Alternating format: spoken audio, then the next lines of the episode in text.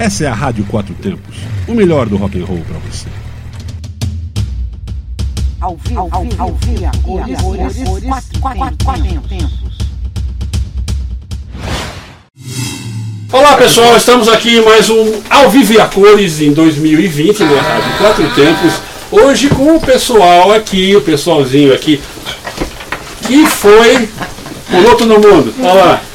Bom, em primeiro lugar, a gente teve uma chuva monstruosa aqui em Brasília, que está atrapalhando um pouco a coisa, mas São Pedro, coitado, né? Ele tem que botar o ar da graça dele, é isso aí. E o pessoal aqui foi pro Canyon do Viana. Um, dois, três, quatro, cinco, seis. É, o Bressan mais cinco, eu e a Patrícia. Ele tá arrumando ali a, a, a live. Olá! Galera, gostaria que vocês se oi apresentassem. Fala falar. oi e apresenta todo mundo. oi aí, pô? Aqui na nossa frente, aqui, o, a nossa frente, o ouvinte está ouvindo. Claro, tá vendo? é. Essa rádio é diferente. Tá o Léo. O Léo foi com a Tiger 800. Jorge Himalaia, né, da Royal. Primeiro off-road da vida dele, já botamos ele para ferver. Batismo Tem uma de coisa areia. da. O é é? Royal A sua. A sua a- o, o primeiro, o primeiro areão, você nunca esquece. O Ian também foi com o Himalaia. Já tem experiência, já tem bastante treino aí, perícia, tudo. Mandou bem, não caiu. Não caiu. Pouco. Pelo menos ninguém viu. O Ian ganhou, cara. Não deixou que ninguém visse o tombo, né? Ele é o nosso treinador aqui, motivador. Tava lá em coração, lá Tá em no grupo, tá no pensamento, grupo dos mandando off-road doido. vibração positiva. Paulo, pra o vocês. Paulo foi com a BMW 1200, também já tem experiência, gosta de aventura, gosta de se enfiar nos matos aí. E não teve receio do peso da moto, mandou bala. E você que fica caçando um, barrinho, né, Bressan? É, eu fui com a Himalaia também, né, que eu tenho. Pois é, isso, aí, aí, eu- aí eu pergunto. é, como é que foi essa chegada lá? Como é que é esse negócio do ir até lá? Porque é longe para danar, né? Dá uma ficha técnica. eles- Quantos, quantos, quantos milhares de quilômetros até lá? Do o ponto base, que é Bom Jesus, né, é 1100 daqui. Então, como as motos menores, né, não para fazer 1100 num dia é um pouquinho complicado, né? Teria que ser 4 horas da manhã, essas coisas. Sim. A gente optou por fazer um trecho sexta-noite. Então a gente rodou 350 km aí sexta-noite e deixou 700 pro sábado. E aí foi bem espaçado, bem legal, não precisou forçar as mãos, não precisou correr. Mas a base era lá, 1.100 km daqui. É, então, então a base foi lá, vocês. De lá que vocês começaram a, a- a curtir o, o off-road. Foi isso. É, eu, eu vou fazer um, um parênteses aqui para dizer Claro. o seguinte: a malucada sai daqui para fazer 1.100 km, andar 130 lá e voltar 1.100. A opção é essa, né? Então o cara roda 1.100 em dois dias, faz 130 lá Em dois dias lá. É, quem completou em dois dias Mas dá o pra fazer. era fazer em um dia só. Sim, inclusive o meu era esse, né? Mas enfim, são 1.100 contra 130 mais 1.100. É muito, Só, muito louco. só o meu plano, o meu plano, como eu tô, com- tava com a GS 1200, o meu plano era tentar dormir lá no meio do canyon se fosse muito bonito ou se eu não desse conta. Se não desse conta. É, que era o meu maior receio era de é, ficar muito pesado, ficar muito difícil e no final é, foi até bem divertido. É, na verdade, na verdade, cada moto tem uma característica que pode cansar mais ou menos. Né? Teve, teve essa dúvida, né? Se a gente levava barraca ou não, já que a gente estava planejando passar os 130 km direto. Sei. Como a gente está acostumado com a terrinha aqui do redor de Brasília, o pior trecho que a gente faz é o Alto Paraíso pela terra, que são 230 quilômetros, a gente leva o dia inteiro. Então a gente pensou, 130? É, vamos fazer em meio dia, nós somos foda. Três horinhas a gente tá lá, né? Três horinhas a gente tá lá. Poisão. E isso aí é uma coisa, eu me lembro que eu estava vendo com, com o Bressan uma, uma viagem pelo Himalaia, pelos Himalaias, né? Para lá, Ledec, aquilo lá. Ah, Ledec, a estrada de 6 mil metros de altitude. 6002, 6003, a estrada, a estrada motorável mais alta do mundo. Aí você vai com oxigênio, etc, etc, muita, muita Royal Enfield, porque é Índia, né?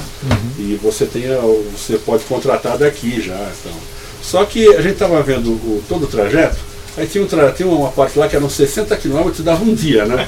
Aí, aí, aí o pessoal falou, pô, Porra, esses caras aqui, um dia? Tá louco? Mas vai- agora eu posso imaginar como é esse, esse um dia em 60 quilômetros, né? Não deve ser nem um pouco melhor, né? Por exemplo, o meu plano, que eu saí sem, sem estrutura nenhuma, né? De barraca e tal. Eu fui com alforge, ferramenta de um lado, roupa de outro. Pensei assim, não, a galera tá pensando, nós são 130 quilômetros, nós vamos demorar 10 horas, mas a gente vai atravessar. Pra mim, durou 5 horas. Eu não, não passei É, o de 5 plano- horas até o ponto que eu me exauri. Numa moto grande, pesada, mal preparada, lutei muito contra ela. Mas enfim, a, a perspectiva ela foi dobrada ou mais, né? É, é, a gente subestimou a estrada. Isso.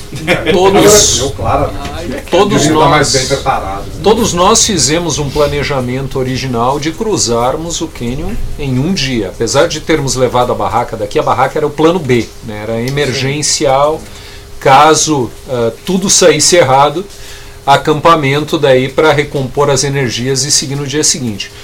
Agora, a partir do momento que ingressamos na trilha, a diversidade do terreno ela vai, ele vai modificando tão rapidamente no- nos primeiros quilômetros de uma estrada firme, fazenda, né, né, de de fazenda, que tu percorre rapidamente os primeiros 10, 15 quilômetros ali em minutos e de repente o piso desaparece debaixo de você, é só areia muito fofa, muito fofa mesmo. É isso que eu ia perguntar. terreno, O predominante é areia fofa, solta. areia Sim, fofa e solta. E não é reta. É, a gente, eu lembro Curvas. do primeiro S. Tem curva Vocês lembram do primeiro É, S? então, Não, esses curvas. 10 quilômetros que ele falou, É. nos primeiros 4.7, os dois areiões caiu todo mundo. Todo mundo. Todo mundo. Nos dois primeiros areiões, em 4.7 quilômetros, que foi quando a gente parou, que a KTM ainda tava, tinha caído todo mundo. Foi o, o S. É esse foi o S. Foi o Tinha S, um foi o pra cá S. e um pra lá. Era direita. Era Foi pra bem. dar o gostinho já do. Exatamente. Eu tava falando antes, né? Você tinha uma propaganda antes, que era É, aquela teve- do. O primeiro sutiã você nunca esquece, né? Nossa. E o areião? O areião, o primeiro areião você nunca esquece Ah, também, é igual o sutiã. E areia em curva, né? É. Curva. Teve um momento fantástico, e infelizmente esse momento eu estava com a câmera desligada, foi uma cena que eu não gravei, que acho que tava você, Rafael e uma imã logo atrás, eu acho que era o Cid. Foi um para cada lado. Tum, tum, tum, os três tombos. Tombando, né? Tombando. É, Parecia um boliche, né? viu na Um nossa boliche. Pois é, quem não tá aqui, Literalmente. o Flávio Dutra foi de Teneré, o Cid também de Himalaia, Rafael de Goiânia, Tá tava com a assistindo, F800, inclusive. Poxa. e quem mais? E o Arthur de KTM 1990. É, o Arthur, Não ele, o Arthur atravessou, né? O Arthur, Chegou lá e você falou, poxa, vocês me deixaram atravessar sozinho? 11 horas depois, diga-se de Na passagem. verdade, a, a, a resposta era. Era não, você saiu na Aí ele encontrou vocês aonde lá? lá Bom em Bom Jesus. Jesus. Bom Jesus. É. Porque o- lá. O plano né, de sair de noite era porque as motos menores não iam ter esse rendimento para fazer 1100. Então a gente adiantou um pouco. O Arthur tem a moto maior, né, a KTM 950. Então ele resolveu ir sexta, é, sábado bem cedinho. E aí, 6 horas da tarde, ele já estava lá em Bom Jesus. A gente chegou praticamente junto, mesma, Agora tem, mesma tem um, hora. Será né? que foi rápido? tem um, um Aonde, Bom fator- Jesus? É. Aí a gente se perdeu naquele negócio da gasolina, não sei o que e tal, Do- vai pro posto, hotel pro hotel, Paraná. né? E o menino, o Terto, né, que deve estar assistindo também, o Terto era de Himalaia, mas ele é do interior de Pernambuco. E ele resolveu ir com um jeepzinho para poder dar o apoio e tal, e levar a esposa também que queria conhecer o Kenyan e tal. Sim. Olha o E- Então ele desgaste. estava no nosso grupo e no grupo do pessoal do, de Teresina, do Piauí, que é o organizador original, vamos dizer assim, né? Juntou dois times, né? A gente, eles estavam organizando lá, a gente estava organizando aqui, aí um, um soube do outro, e aí juntamos para ir mundo As junto. datas. Ir na mesma data. Você ia falar o que mesmo? Sobre o desgaste físico. É impressionante como em meio-dia, né, ali por volta das. A primeira parada que nós demos naquela sombra, né? Que Meio dia. É, ali foi era, meio dia que o era sol as 12 pegou. horas que o sol forte. bateu a pindo, tava, todo, tava todo mundo muito desgastado. Aí a gente Era um descansou trecho- uma horinha naquela um trecho sombra. muito curto, você anda quase nada, se desgasta de forma absurda e não tem como você se recuperar ali, você recompor as energias. Só dentro Ou vai ou vai, né? Ou vai, ou vai. Então Mais você ou vai no menos assim, pra, limite. pra galera que tá ouvindo ter uma noção. O Léo, é, deu uma parada ali, era 35 quilômetros mais ou No menos meu rodados. odômetro eram 46 da entrada, lá, Da da entrada. saída lá de Cristino Castro. Ah, tá, que tira Ah, 30 é. então. Tinha 22, é, 20, 24. É, na, na minha conta da, da- da entrada da É. terra. Da terra ali são É, 30. É, 30. Isso. E o Flávio e o Cid pararam no 40. A gente estafou no 66. É. Aí a gente ficou. Já era meio-dia. É, Ficou já era uma meio-dia. hora. 66 que você fala, lá na casa, lá na casa lá. do. Não, Não, não, na primeira sombra, aquela sombra que. É, é porque tinha uma hora que a parede do Canyon ela fazia um, um, Um vãozinho. um vãozinho assim, a gente não tinha árvore mais, né? Chegou num ponto que não tinha mais nenhuma Ali árvore. era nós já tínhamos percorrido 66 nesse Pedra. ponto que tá Sim, falando? é. 66. Porque o que, que a gente. Quando a gente descansou uma hora e combinou de sair, galera, vamos tentar rodar 10 km e avaliar. A gente rodou 4 e parou. Não precisa aí do deu 10. 66, deu 70 na casa do Wellington que a gente Pronto.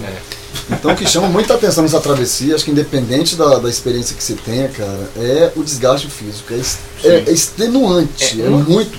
Uma coisa. Exato. A um temperatura preparo é um físico fator, muito é, bom. o fator chave é a temperatura do local, Uma que coisa, é, exato, uma é coisa, incrivelmente alta. uma coisa que eu ia falar é exatamente isso. Pra tudo que eu levei, eu tinha, eu tinha levado ferramenta pra tudo, tinha levado contingência pra tudo, Ou mas café calor, ali hoje. Diga-se de passagem, alguém tinha uma cafeteira Nespresso na bagagem. Nossa! Cafeteira. Isso isso é uma coisa que eu ia perguntar para vocês, já está aqui. A gente vai, pode, pode adiantar isso.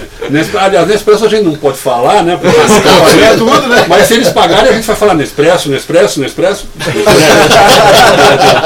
É, tudo certo. E era, e era Nespresso com café do sítio. Olha aí, olha aí. Aí, ó, aí você tá mais próximo de conseguir, né? Né, Paulo? Pô, então, a pergunta é a seguinte. Antigamente você pegava, não tinha moto, quando tinha moto aqui, você tinha assim, o XLão, né? Ou a DT 180. Essas coisas aí que é o que tinha e, e é o que você tem para o momento, certo? Então, você pegava essas motos, botava uma, uma, uma bagagem enorme, não tinha essa coisa de alforge, não tinha muito esse negócio, que tinha uma mochilona A raiz, que né? ficava amarrada lá atrás, que você usava quase como um cicibar.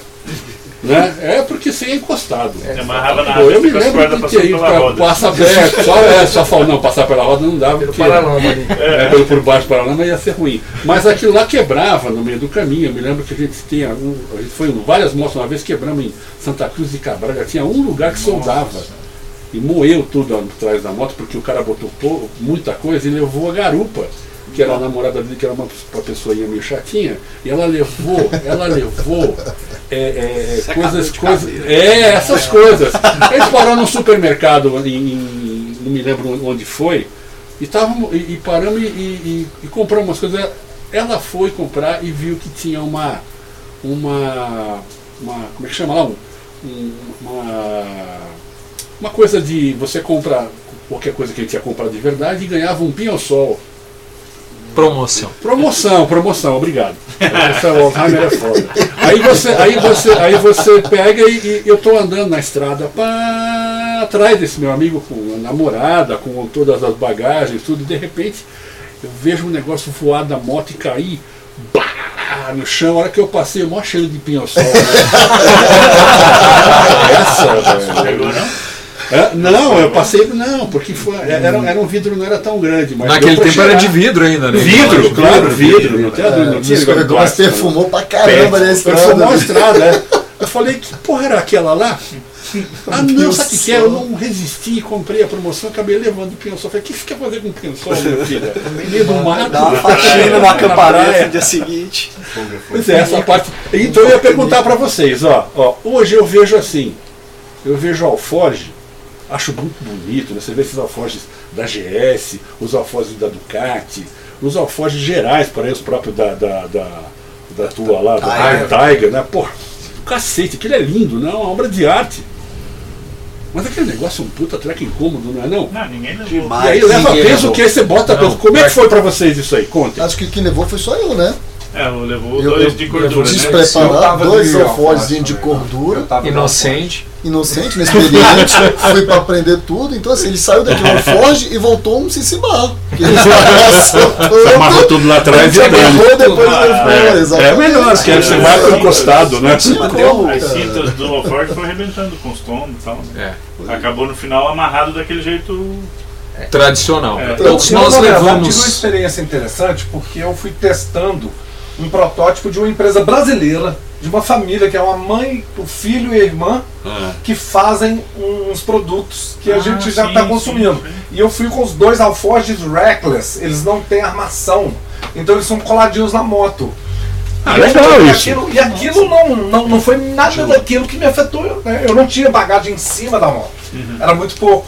Eu tinha 6 litros aqui em cima e, e 12 de cada lado. Certo. Então, mas a minha moto estava muito mane ma- é, é, a maneabilidade estava muito boa, né? Ou seja, não foi isso que, que judiou, entendeu? É, isso, isso é uma pergunta muito comum, né? Bota a bagagem em cima, embaixo, no meio, na frente. Tem gente Bota que bota- atrás, vai pegar areião, Tem gente que sobe. bota até o forte frente. dos dois lados do tanque, faz um É, monte de confusão. é.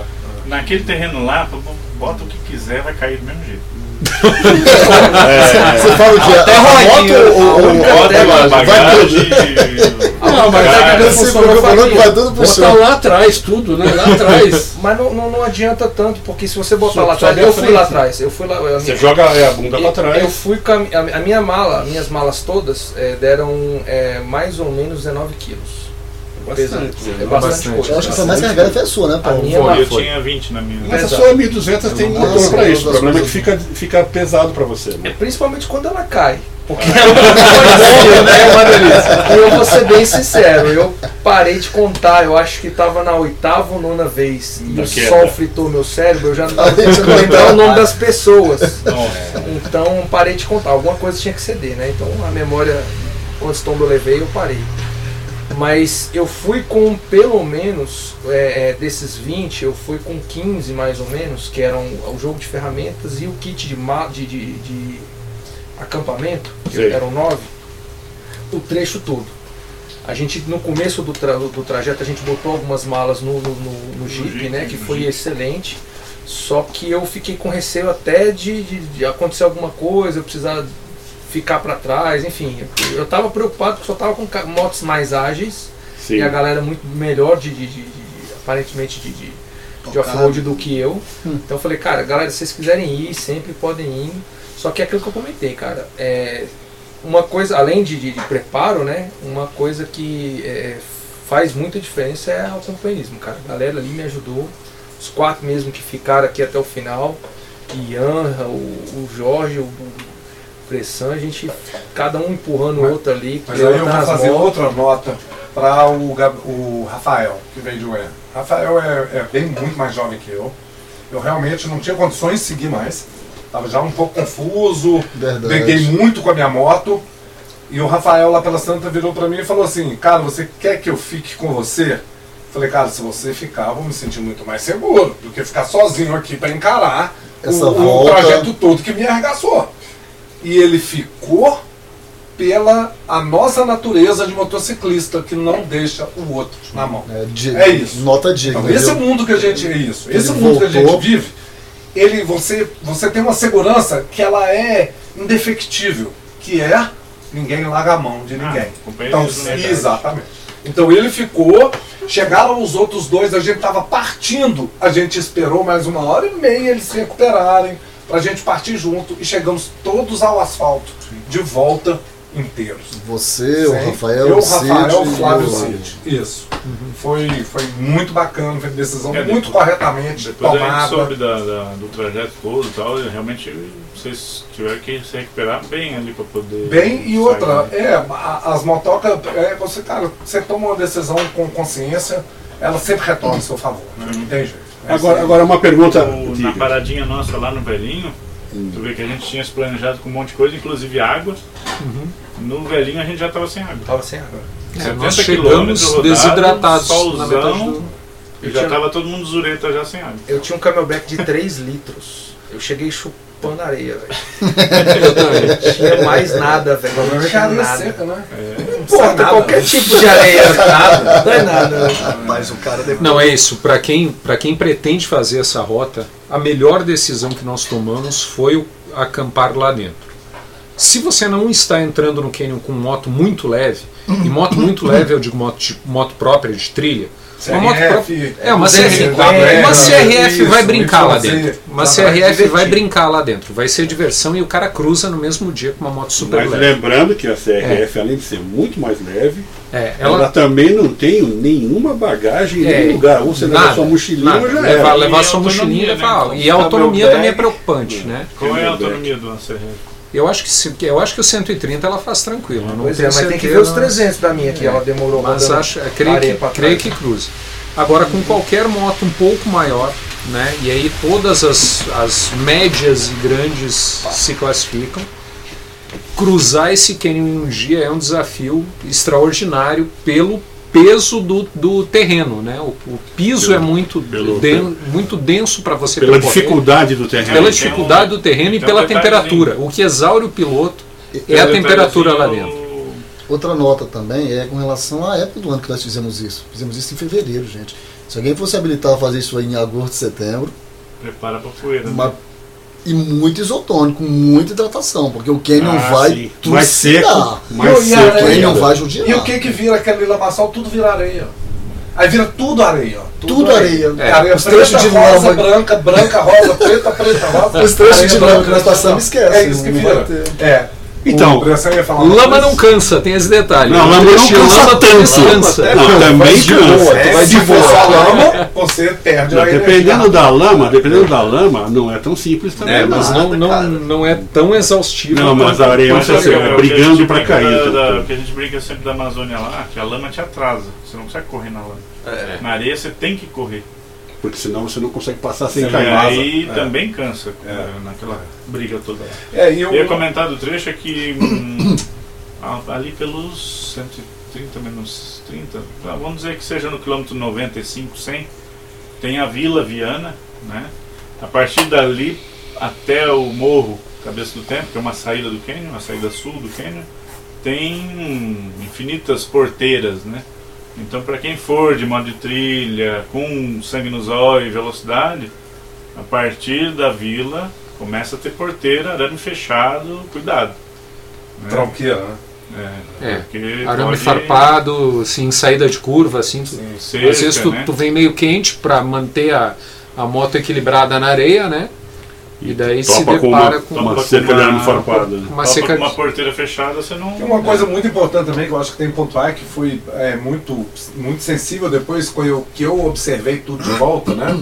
E domingo a gente voltou, segunda-feira a gente fez 1.100, terça-feira não saí da cama. Hum. Não, mas é sério, eu vivi de iFood e cama. É sério. É, a gente rodou, eu e o, o Rafa, Rafa, um grande abraço, viemos tocando direto e chegamos 8 horas aqui e o Rafa ainda foi para Goiânia. É, saímos de lá e batemos aqui. Que é o seguinte, é, saber para onde você vai, eu lutei muito contra a minha moto. Então, assim, é uma moto muito pesada, muito potente. você não- o que que é? todo mundo fala assim: ah, não, chega para trás, acelera e chega lá. Primeiro, que você vai chegar lá na velocidade muito maior que você devia estar. Segundo, que isso vai te levar a, a extremo, é, sangue nos olhos o tempo inteiro. E não, mas eu devagar me fatiguei, você não pode brigar com a moto. É, Eu não caí nenhuma vez. Eu não derrubei a moto nenhuma vez. É, não, mas Eu fui e voltei. aqui, né? Isso, eu ia pro mato. Aí voltava com a moto e ia pra frente. aí ia pra árvore. Aí voltava com a moto e ia pra frente. Mas a minha mão não caiu no chão, né? Então na próxima vez você se fode. Vai, Eu prefiro vai, cair vai, mais. vai, vai, vai mais cair mais. Ficar no meio da Relaxa galera. Ficar no meio da galera. Relaxa e Aí, caia, é. Ó, Agora, eu ia fazer só o último detalhe. É que sempre tem um opressor, né?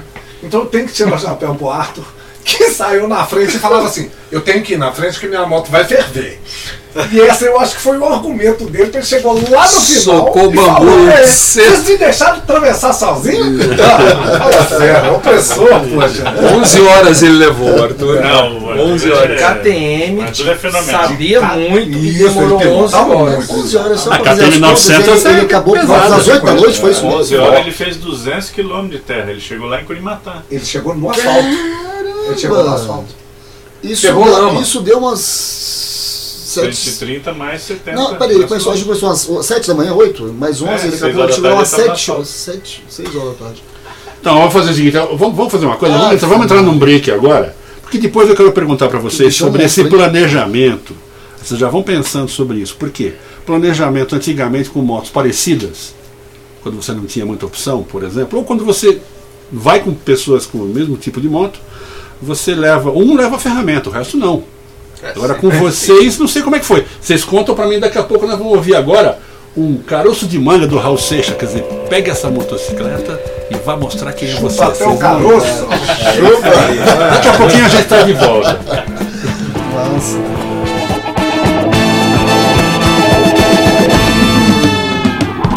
Sempre que lhe dou a mão, você segura no meu pé. Eu faço tudo por você, tudo que você quiser.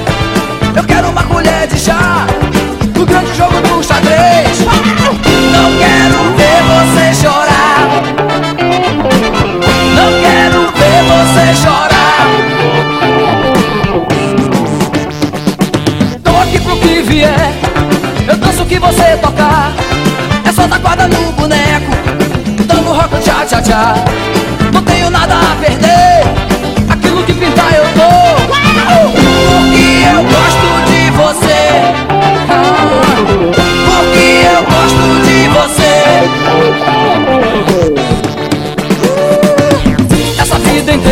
Brincadeira.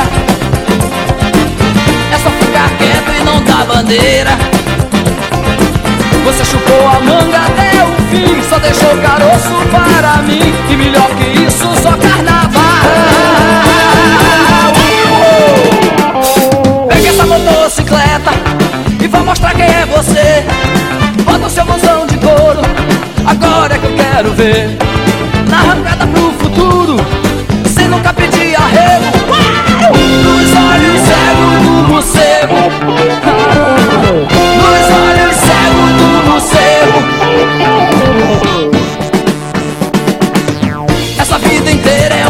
brincadeira. Eu fico feliz com qualquer besteira. Você chupou a manga até o fim, só deixou o caroço para mim. E melhor que isso, só o carnaval.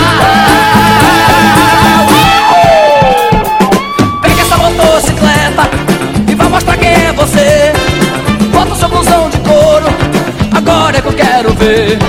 E na arrancada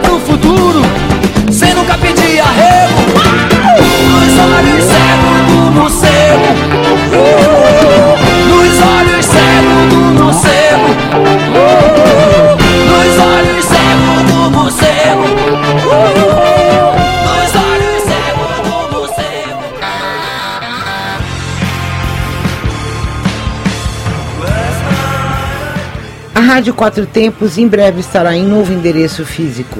Nosso estúdio será no Galpão 17. Brasília. E claro que terá uma festinha de inauguração. Fique ligado, vem com a gente. Rádio Quatro Tempos, onde a música tem potência e torque. radioquatrotempos.com.br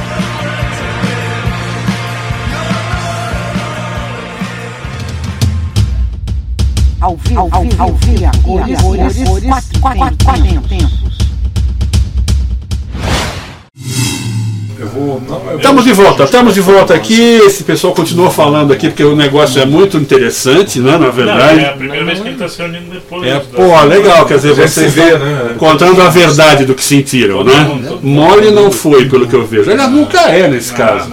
Pra quem tem um pouquinho. Agora, você vê como é que é. Eu vi, eu vi aquela. Mesmo jeito que você falou, pô, 60 km num dia, isso é absurdo. Deve ser uma loucura o dia. Deve ser um terreno que você passa dentro de uma água gelada, alguma coisa desse tipo, né? Pedra. É, pedra, tudo com pedra solta. Aí eu falei, pô, como é que é isso daqui? Aí o cara fala assim, ah, inclusive não precisa pagar gasolina, está incluso, inclusive também está incluso o oxigênio. oxigênio? Mais de Né? 5 mil. É, Quem pois já é. subiu mais de 5 mil. Não, agora não é que questão de subir mais de 5 mil, é, é- é em 5 a 6 mil metros de altura, Fazendo hum, força. fazendo força com a moto para manter ela de pé. E Você nós, foi, né? e nós fez 5 mil já? Já, já fiz cinco, em cima de 5 mil e em cima de 5 mil eu envelheci uns 30 anos. eu tava fazendo. A gente teve que subir e descer a escada três vezes pra ver se conseguia subir a escada e tirar uma foto com um sorriso, porque era um passo e descer a lágrima. É, não, isso- onde foi isso? Isso em Machu Picchu. Machu Picchu. É, então, 6 mil, você imagina que a coisa deve ser 6 ainda pior. cheguei. É, mas tem uma, tem uma regra do, do- lá no, no ar efeito que é andar despacito, comer pouquito e dormir solito. É. Porque senão você passa mal. Passa mal. É. Qualquer coisa. Eu no, em também, na hora que eu desci da van assim, eu olhei para aquele negócio, aquela neve. Eu falei, tinha uma escada assim linda, com um corrimão assim, no alto da montanha. Eu falei, meu Deus, que coisa linda.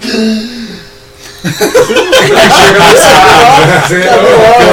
na escada é ruim, imagine O subir. primeiro degrau da escada, você olha e fala, Ativou a câmera lenta. Só mais 99. faz barulho. Né? Foda.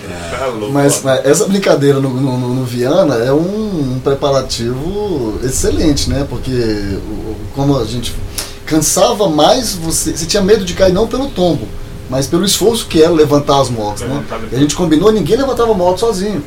Porque eu não sabia que o desgaste ia ser extenuante e que os outros, os demais tombos viriam. Então a gente ali ao nível do mar tem essa experiência a 6, 5, 6 Mil metros. mil metros de altitude. Não deve ser, é, deve ser terrível, porque você está Você cansado. tem uma noção do que é. É, com certeza. Agora, isso que eu, eu, eu, eu, eu ia perguntar, como eu falei para vocês, é, sobre a, o planejamento. O planejamento, claro que envolve uma boa, uma boa conversa. Vocês juntaram em duas equipes, né? E como eu estava falando, para não levar peso a mais, a gente fazia um- uma grande reunião antes sempre, né? Que eu- hoje em dia eu não estou fazendo mais isso, porque eu estou sem moto. Espero que um dia desse eu faço, mas vai ser bem pertinho aqui, tá? Vou daqui de Taguatinga a Ceilândia e volto. Tá bom, Pirenópolis não é muito longe. Mas é, né? Teve reunião presencial, assim, teve umas duas, três conversas no galpão, na pizzaria, do, do Arthur mora do lado e tal.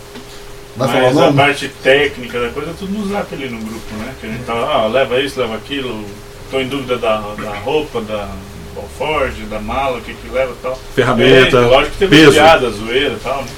Barraca, não barraca. Sim, eu fiquei até a última hora com dúvida se eu levava barraca ou não, pensando no 130. Eu não levei. É. Pensando no E 130 nada, aí que você não ser leva boleto. barraca, você não leva mais nada, né? Você não leva o EVA, você não leva o colchão, você não leva- Travesseiro, É, não leva Aí pronto. a Aí você, bomba de você está refém. É, o pessoal viu lá, eu levei a barraca, o EVA que é um isolante térmico e só. Sim. E o, o saco de dormir que eu usei Aquele prateado, né? É, eu usei travesseiro. Então, lógico, dormi mal, dormi todo torto, não sei o quê.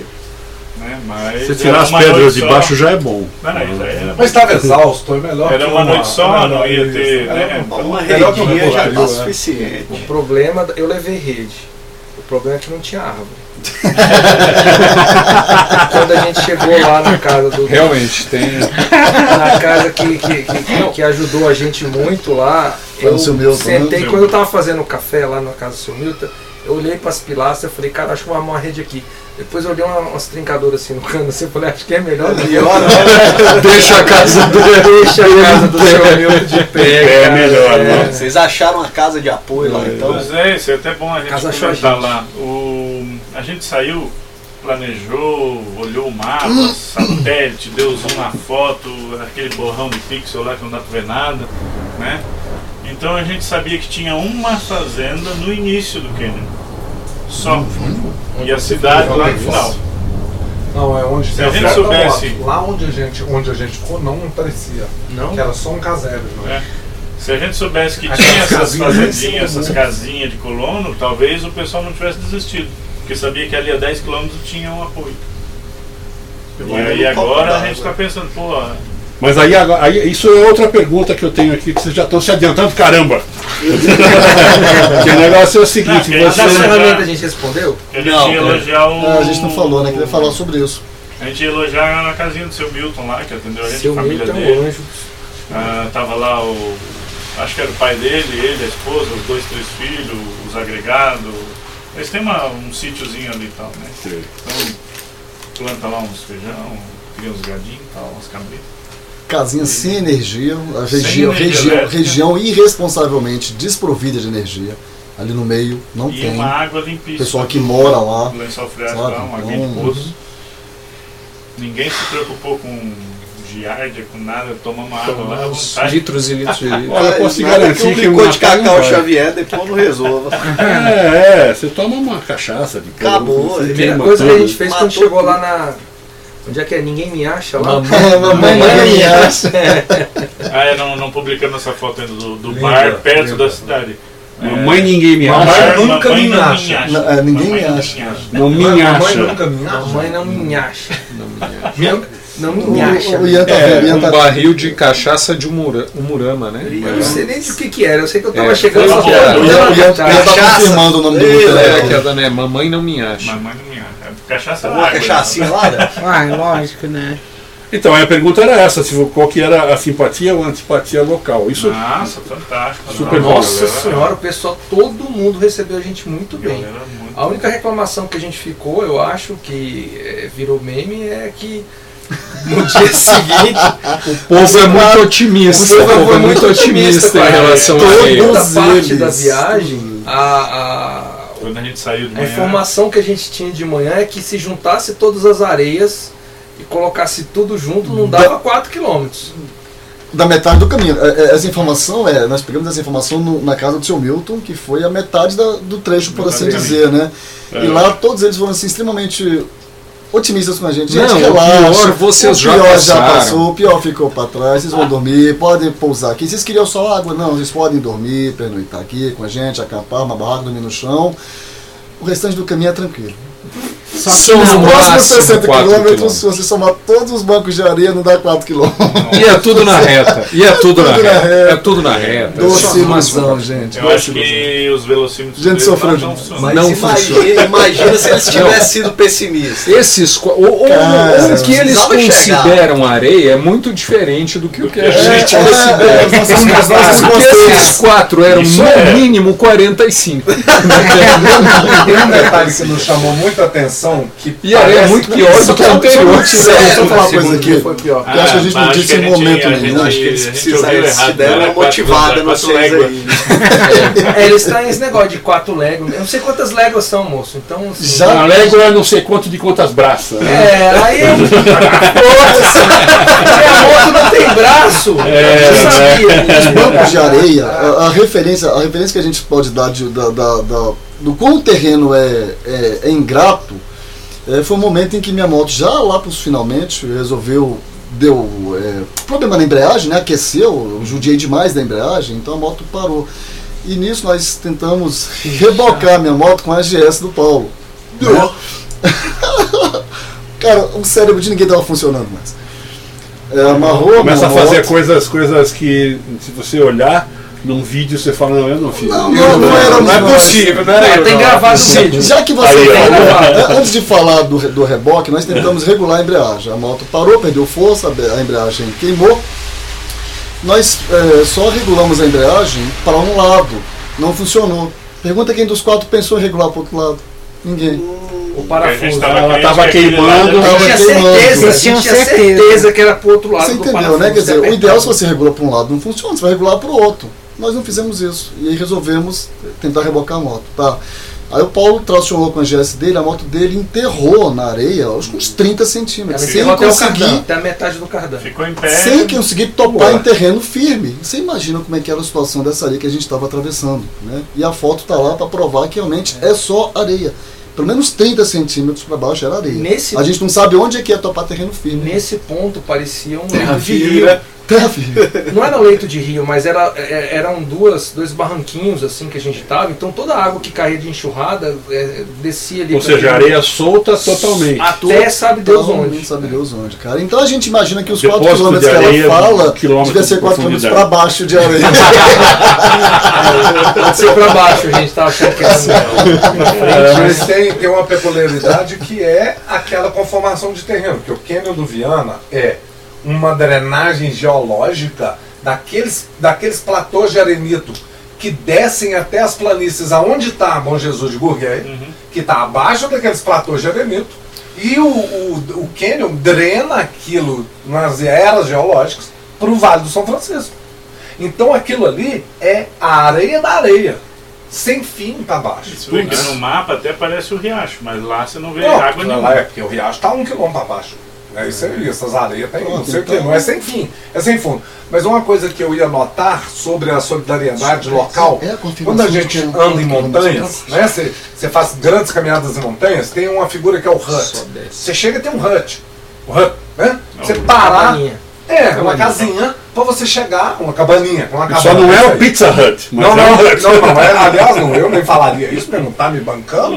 É. Pode Mas, ser enfim, também, né? Você chega lá, tem uma cabaninha, tem uma cabaninha e você entra na cabana, tem alguns elementos de sobrevivência, víveres e tal. O que, que aconteceu? Lá onde né, eu pifei e os dois voltaram, pifados também, e a gente estava lá para apoiar e os outros dois chegaram exaustos, que não, não prosseguiram, voltaram. Então nós voltamos em quatro e depois mais dois por trás.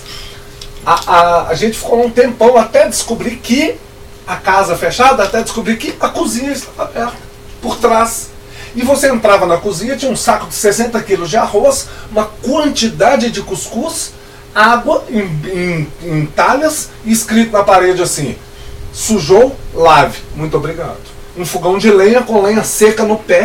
Ou seja, porque as pessoas precisam de sobrevivência, elas precisam de apoio à sua travessia, mesmo os locais. Porque às vezes você está numa comunidade, numa, numa A gente caminhonete parou agarra. ali, né? A gente E parou aí- nesse ponto, todo mundo junto, os Isso, 12, 15 e isso, tal. isso. E a gente só olhou a água, o pocinho. É. Então tomamos água, repomos Uma mangueirinha que tinha. tal, é, é. Aí tentamos. Seguimos em frente, aí teve a areiona lá que derrubou ele e tal, e ele voltou. Nisso que voltou e descansou e tal, aí que viu que a cozinha estava aberta. Quando chegou o maranhense. Isso quer dizer que o pessoal pensa nisso, né? Deixa, deixa para a sobrevivência como de quem apoio, chega. apoio livre. É. Não, e o que a gente estava comentando lá, esse ponto aí não era, não, era, não era visível no satélite. Você dava zoom, você não enxerga. Não. A É gente enxergava uma casinha a 5, 6 quilômetros antes, que era a Lá, Pitombeira. lá no alto da, É, da, da serrinha ali na volta tem umas fotos lá. É bem no comecinho do canyon. Você chega nessa fazenda, pergunta lá pro cara, blá, blá, chega por ali, aí desce e entra no canyon. Aí tem as paredes que começam a aparecer. Aí Então, mais esse um é- tanto tem essa cozinhazinha aí de apoio, mais um tanto tem o seu Milton, mais um tanto tem outra casinha, aí tem um povoado, aí tem uma vila. Se a gente soubesse de todas essas casinhas aí, eu acho que ninguém tinha desistido. É, E fica a dica, né? Porque os próximos que, que forem podem contar com, com, com, com, com o apoio o, dessa o gente. apoio das Claro que pessoas. vocês não vão, a pessoa não vai chegar lá e se abancar como se fosse um hotel, né? Você vai. É. Você tem garantia de que pelo menos uma, Um copo um d'água. copo d'água, né? E uma varanda para você encostar ali, certamente você vai conseguir.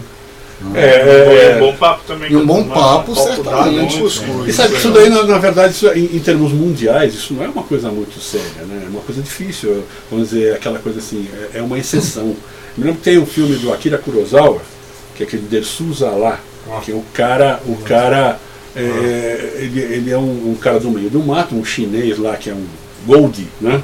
E o cara tá lá, é, encontra com, com um, destacamento russo que o cara tá fazendo uma medição né, do, do- terreno. né, e, é o meio do mato total. Eles acharam uma cabana, ficaram lá um tempo, todo, toda a tropa lá, e o cara junto, né? Na hora de sair, falaram, ele falou assim pro, pro capitão, o senhor podia fazer uma coisa? Me dá fósforos. Pra quê? Pra deixar aqui na casa. Fósforo seco funciona. Por quê? É Porque o próximo que vier vai ter que usar. E pode ser que ele, se ele não Perfeito. acender, ele vai morrer de frio. Perfeito. Quer dizer, eu- e- não, isso naquela, no, no, no, no contexto do filme já era uma coisa assim, ó. o cara começou a pensar, assim, até ficar amigo do cara, porque era uma das características boas do sujeito, né? Mas, na verdade, você tem por aqui também, como você tem o ruim, né? Sim. Isso que, eu- por isso que eu perguntei se é antipatia ou simpatia local. Nós já, paramos nesse simpatia é ponto bom. Apenas para tomar água, dar uma descansada e tomar água. Uhum. Conseguimos um pernoite, né? armamos a barraca, conseguimos janta e um cafezinho da manhã ainda, gente. Demos um troco lá pro pessoal, ajudamos, obviamente, fizemos a nossa contrapartida, né? Mas cara feia por parte deles, em momento Nossa, algum, extremamente solícitos em nos acolher da Ah, melhor isso forma, é com toda a limitação que eles o Paulo têm aplicou o lá. golpe lá, chegou todo vermelho e tal, insolação. né, Estamos falando da casa do seu Derrubei a Milton, né? eu derrubei a moto bem na frente da casa deles lá, pra eles terem certeza que eu tava ruim.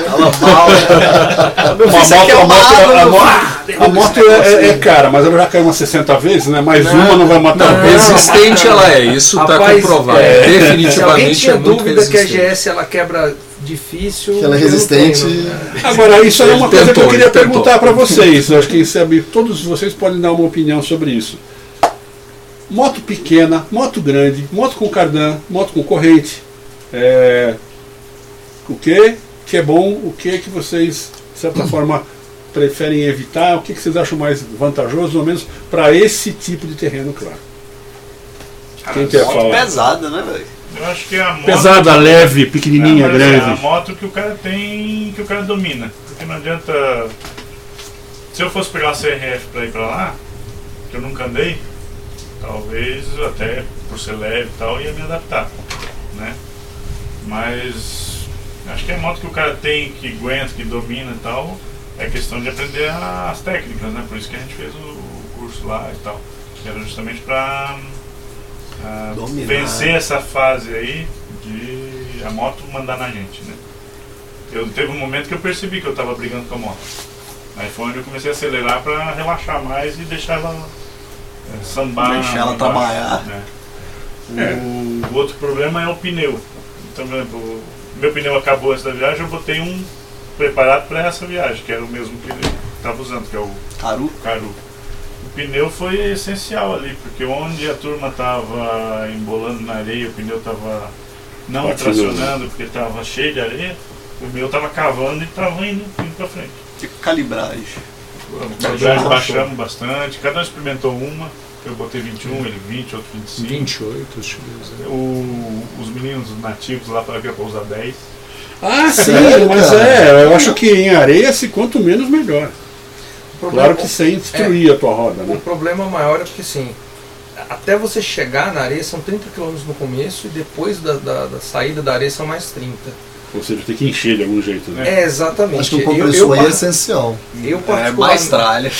Não, Eu mas é uma tinha, tralha, tinha, é uma tralha eu essencial Não, nesse não caso. precisa- a gente tinha É. levado, a gente não parou porque a gente estava cansado. É. Eu, eu levei, por exemplo, a bisnaguinha de CO2 e levei a bombinha de bicicleta. Mas- Compressor mesmo eu não levei.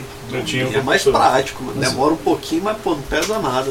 Não, mas o, o, o negocinho de CO2 também é muito levinho, cara. É muito levinho. E, e dois dele enchem um pneu de GS. Aí é o Eu, eu fui encher o pneu da Ah. minha, velho, só na bomba de bicicleta, meu irmão. É, A por isso que eu levo de a CO2 eu gasta. levo né? três. Compressor Três vai CO2 funcionar pra todo mundo. Eu, eu, assim, com relação à motoca, a minha experiência foi muito marcante, de verdade. assim, também foi a experiência mais intensa. Eu já fiz muita viagem. sabe? Nem, você tinha acabado de voltar da canastra, que não é fácil também. Não, eu tinha feito Ilha Comprida. Aí, canastra, ano passado, eu fiz sozinho, com as malas todas. Você estava falando de mala, né? Eu fiz a canastra inteira. Andei 170 quilômetros dentro da canastra, com uns bolsão na tarde, uns troços escroto. É grande, parece pouco, aquilo é muita coisa e muito peso. É, e é Parece um negócio- caminhão. Mas, é, mas a é. motoca, ela é muito a ciclística dessas motocas modernas, como não tem jeito de não tirar o chapéu para Himalaia, né? É uma motoca pequena, mas muito honesta, que entrega um serviço que é impressionante. Você vê ela prestando aquele serviço, né? Numa tocada de que eu acho que a Himalaia tem uma pegada de grandes distâncias na tocada dela. Eu acho que quando você fala dessa estrada de travessia, aquela é a inspiração da Himalaia. A Himalaia ela foi pensada uma parte técnica, uma parte marketing naquele ambiente. Os caras chamam Himalaia. Mas no, no caso, o relato que eu posso dar, e aí é uma coisa é, de experiência mesmo, vivenciada, é que certas motos elas, elas demandam mais. Então eu tiro muito o chapéu pro Paulo, por exemplo, que tocou uma GS Tocou a GS. na tocada dele, né? Foi ali preparado. Eu entrei com um pouco mais de segurança, né? Ficar mais em pé na motoca, atravessei os areões sem, sem derrubar a motoca, fui, mas aquilo exigiu muito, porque a moto joga muito peso na frente. Uma moto que tem muito peso na frente. Então ela, ela cava muito. Você tentia, você, faz, você vai tenteando o freio de trás e dando motor, ela vai, mesmo assim ela toma uma trajetória muito errante e que leva você lá para você ficar inseguro. Vai pro mato, vai pra árvore, vai É, pra todo lugar. exatamente. É. Foi pro mato muitas O pessoal, o vezes. pessoal E não tinha uma- nenhuma fruta, se tivesse uma, sei lá, É. um umbu, né, uma gabiroba, alguma coisa, então dava. Mas aí é, é melhor você não experimentar, que pode ser mortal.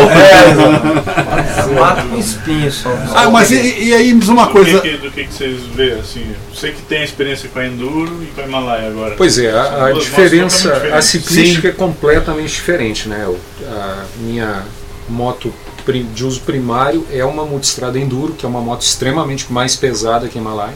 Aliás, até em peso total, talvez não seja tão significativa assim. Acho que ela pesa só 20 quilos a mais. É porque o testa É, estreita lá, ele é, A ele é Enduro é leve, mais né? que a Himalaia? A Enduro pesa Uns 20 quilos a mais. uns 20 quilos a mais a seco que a, que a, que a Himalaia. Porém, a ciclística dela transporta o peso num ponto muito mais elevado da moto. Ela tem o centro de gravidade elevado da- devido à natureza do motor, a altura livre do solo, que é muito grande também, né? E a, o posicionamento do tanque, é um tanque eh, de grande capacidade que fica elevado. Então, quando tu estás num terreno com pouca aderência, como é a areia, a dificuldade para você controlá-la é significativamente maior. As suspensões são extraordinárias, elas compensam um monte, mas a, a fadiga do piloto depois de algumas quedas é exponencialmente maior. A Himalaia, o centro de gravidade dela pela montagem do motor é muito baixo, muito baixo. Ela transporta o peso muito próximo do solo. Ela tem um motor um pouco mais pesado do que É, o motor é mais pesado e ele fica muito próximo do solo, então tu tens uma, uma um de gravidade concentração de, baixo. de equilíbrio né, bem mais baixa. Sim. Então tu consegues ah, manejá-la com maior facilidade nesses terrenos ah, instáveis, né? É, E os- os- principalmente, o, o- eu acho que o ponto de exaustão do piloto, enquanto a moto está em pé, tu, tu está sentindo fadiga, mas não é tão grande quanto quando tu sofres uma queda e tem que elevar o veículo de volta para a posição, né? Aham, ah, sim. A elevar a multistrada de volta para a posição natural, te- tu levanta uma, tu levanta duas vezes, na terceira tu tá pedindo ajuda, Quer largar ela lá e embora. você quer largar lá e ir embora. Quanto? Na- 100, 180 Dos- seca? 200? 220, 220. Então, seca. detalhe Ou seja, também, da 240, GS, né? 800. É, não sei se a- aconteceu contigo, você caiu hum, menos, né? Mas teve um momento da moto cair e a roda fica mais alta que o tanque. Várias, Sai várias, várias não. mais vezes. ainda. É Aí a gente fala assim, a diferença entre cair e tombar. Né? Eu, eu não tô nem especialista nisso. Já tá graduado, né? Caí várias vezes, tombei várias vezes. Então, assim. A as- sua ficou com a roda pra cima também? Só uma vez. É. Aqui, aquela vez que ela fumaçou. Sei. porque você a vai GS, ali. A GS, o óleo eh, desce pro lado errado do motor e quando você liga de novo depois ela fumaça. Mas é coisa Vai, fumadinha. porque vai, vai o óleo para a câmara e e queima, né? É, Então Mas só não, não se assuste que a É, moto só- solta fumaça. é normal. Então, assim, a minha. Cara, pra, pra mim isso foi uma experiência impagável, sabe? Não tem preço mesmo. Porque. É, é você.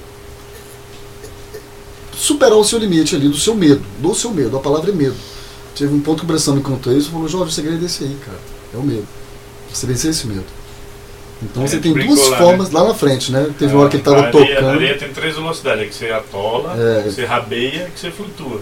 Eu falei, o problema é a coragem pra flutuar. É, quando ele falou isso. Tem a- a- a- as, regras, as regras básicas do motocross, né? Antigo, né? Porque hoje em dia já não é assim. É assim, como é que é? Na dúvida, acelere. A primeira regra. A segunda regra é não larga o guidão nem a pau. Não que? Não larga o guidão nem a pau.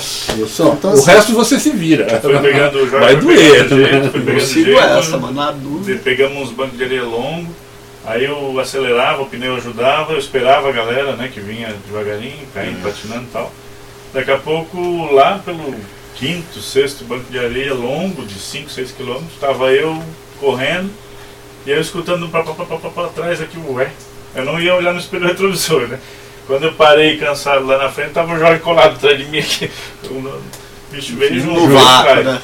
Mas foi- é exato que eu quero, nesse ponto que eu quero chegar, porque Comemorou você. tem- Nossa, eu vi- vibrei. Foi uns 5 metros lá.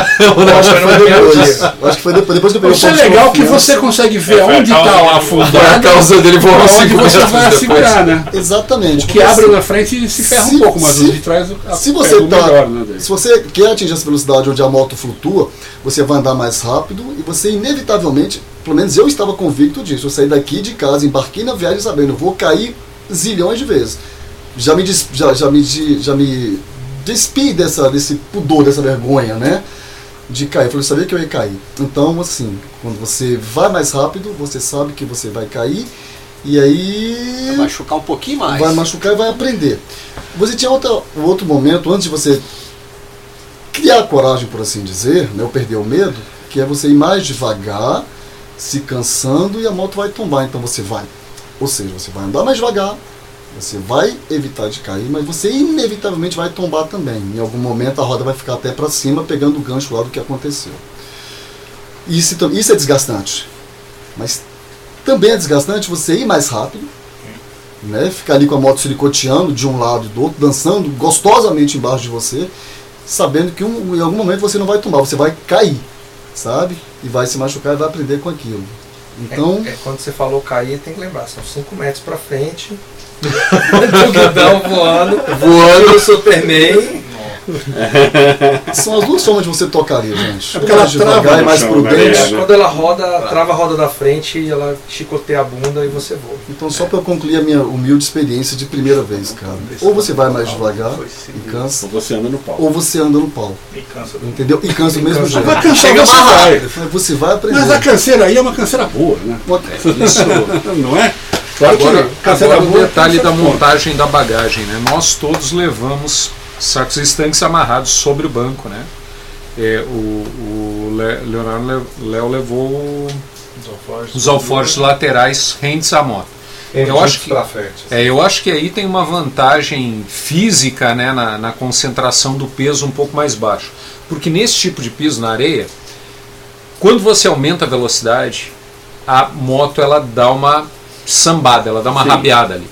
E se tu estás com peso elevado como nós estávamos, E lá A- na, ponta da é, traseira. lá na ponta da traseira, ela te ajuda de certa forma a aliviar um pouco a roda da frente para tu conseguir permanecer eh, sem Porque senão afundar. você afunda um, sem dois e afundar. cai na terceira virada. Mas o problema é que toda vez que a moto dá uma rabiada, a força também inercial da tua bagagem Te joga muito te joga muito. Então tu não, tu não dá uma sambadinha, é o samba, o samba do né?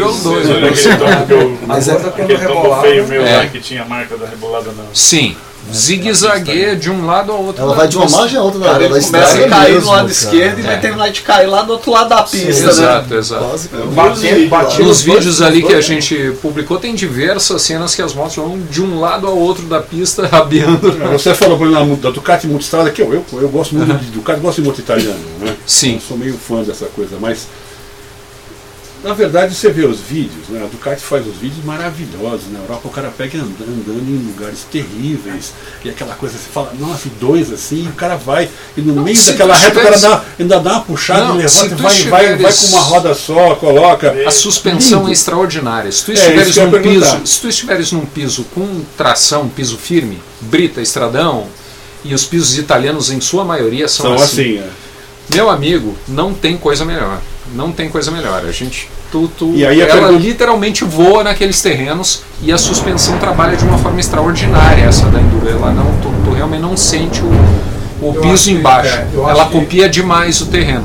Agora, o, o que desgasta, como eu te disse, é a sensação de insegurança na areia, né, que, é um, que é um piso muito instável. Que eu instável. E tu sabe que a, que a moto vai afundar, que ela é pesada, então para você manter uma moto mais pesada flutuando, tu vai ter que estar numa velocidade muito maior, não é 40 km por hora que vai manter ela acima da superfície. Tu vai ter que estar tocando a 60, 60, 50, 60. 50, 60, num terreno que tu não conhece. É. E aí a 50, 60 o chão é mais É, mas- doloroso quando você, rápido, quando né, você cai.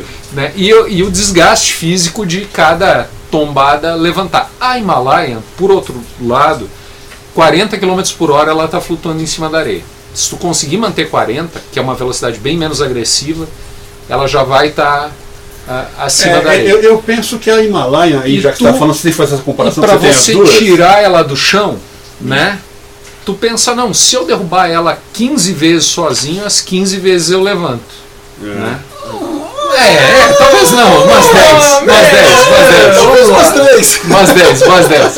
Não, mas se estiver fazendo foi. 49 Não, graus. É, mas a, a, a, a Ducati é gravar certo. de novo. A Ducati é certo, cara. A Ducati quatro vezes tu, tu não levanta.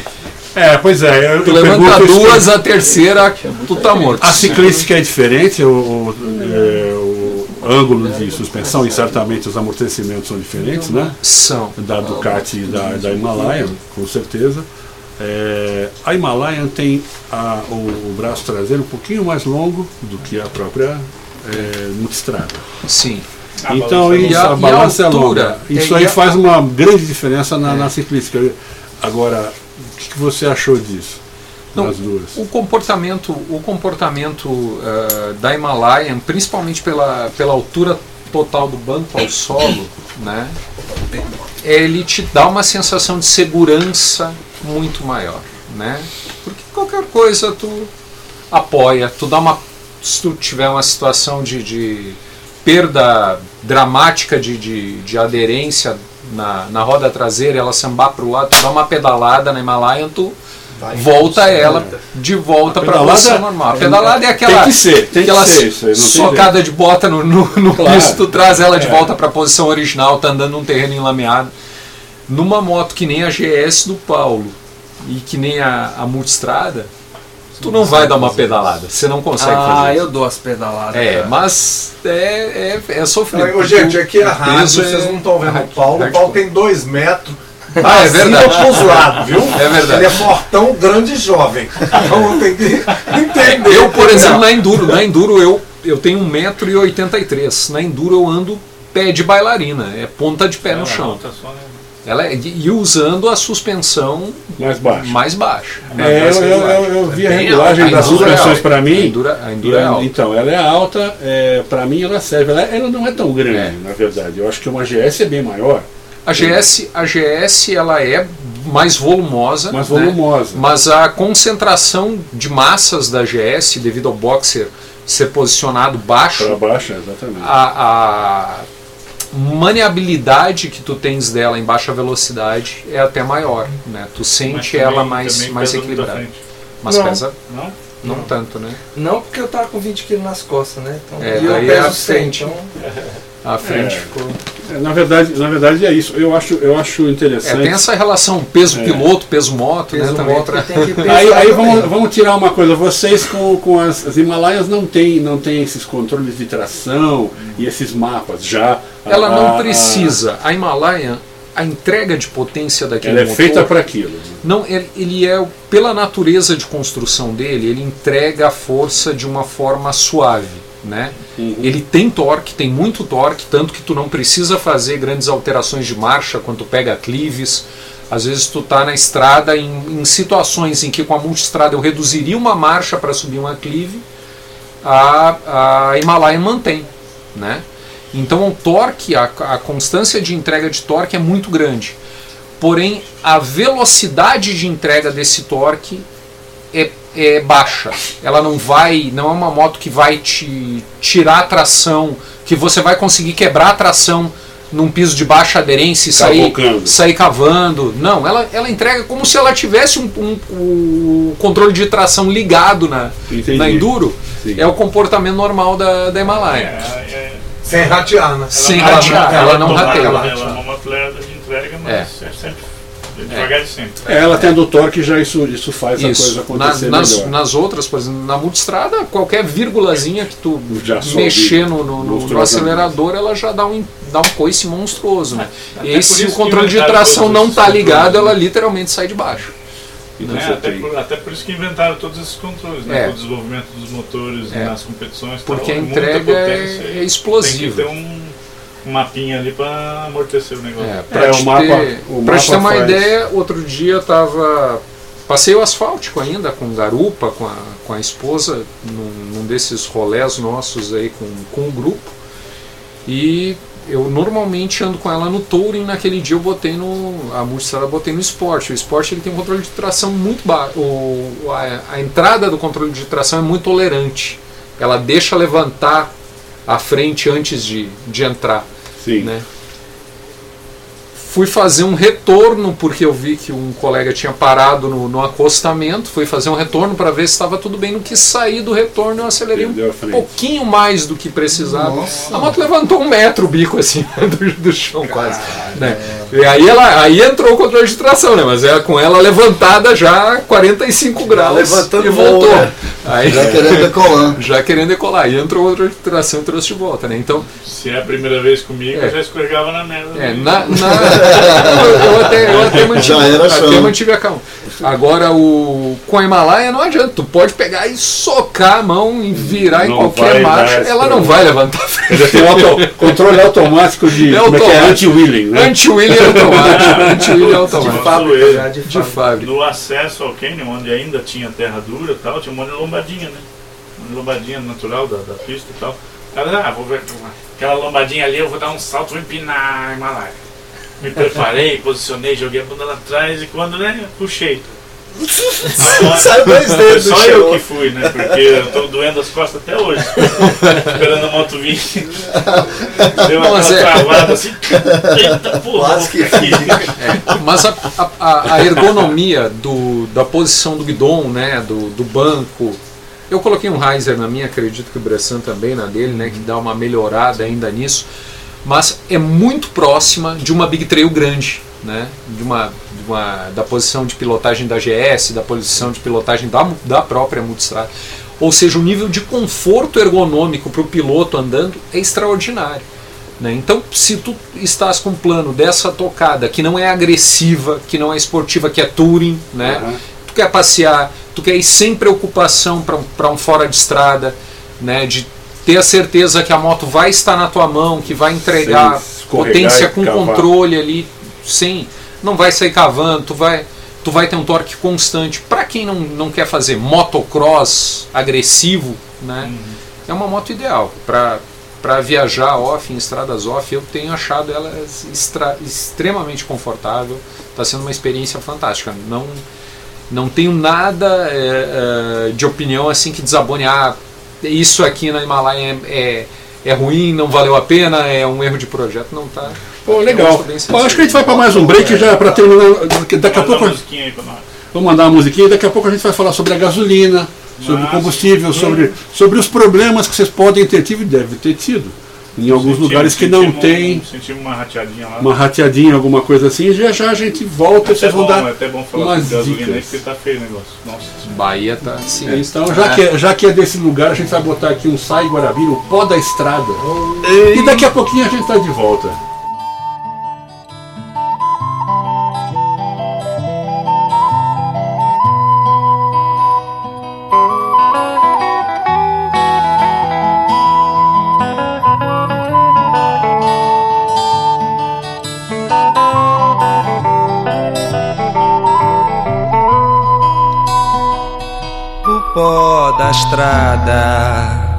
Gruda no meu rosto, como a distância, matando as palavras na minha boca. Sempre o mesmo assunto, o pó da estrada.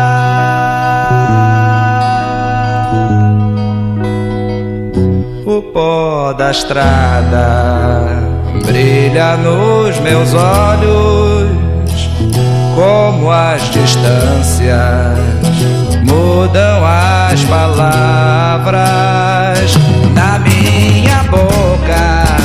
Sempre a mesma sede,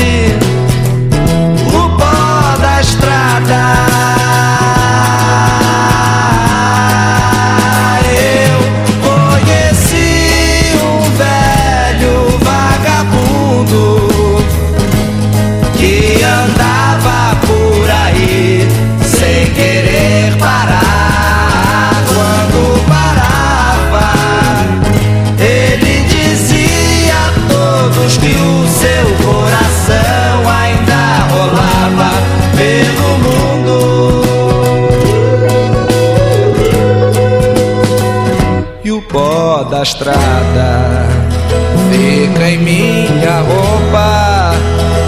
O cheiro forte da poeira levantada, levando a gente sempre mais à frente.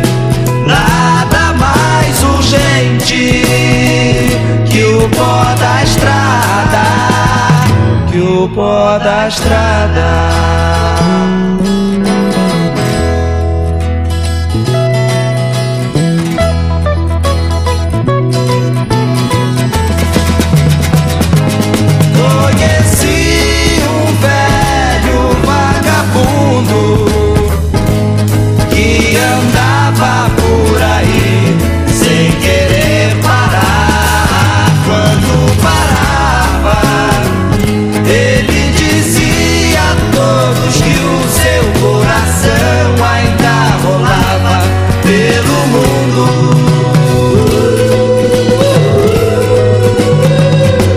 Pó da estrada fica em minha roupa. O cheiro forte da poeira levantada, levando a gente sempre mais à frente. Nada mais urgente que o pó da estrada, pó da estrada.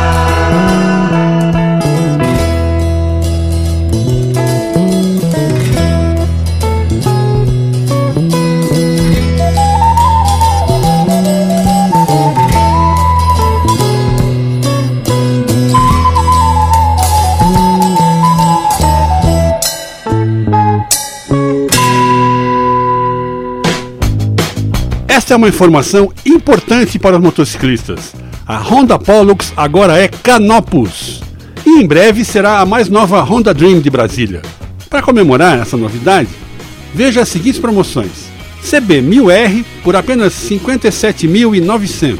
Isso mesmo, por apenas 57.900 reais. Se você está pensando em Big Trail, venha até Canopus e faça um test ride. Você não vai se arrepender. Africa Twin a 58.860. E lembre-se, em Brasília, Honda é Canopus 61 2192 4100. A loja é na W3 513 Norte, Canopus Asa Norte, a sua Honda no Distrito Federal. Todos juntos fazemos um trânsito melhor.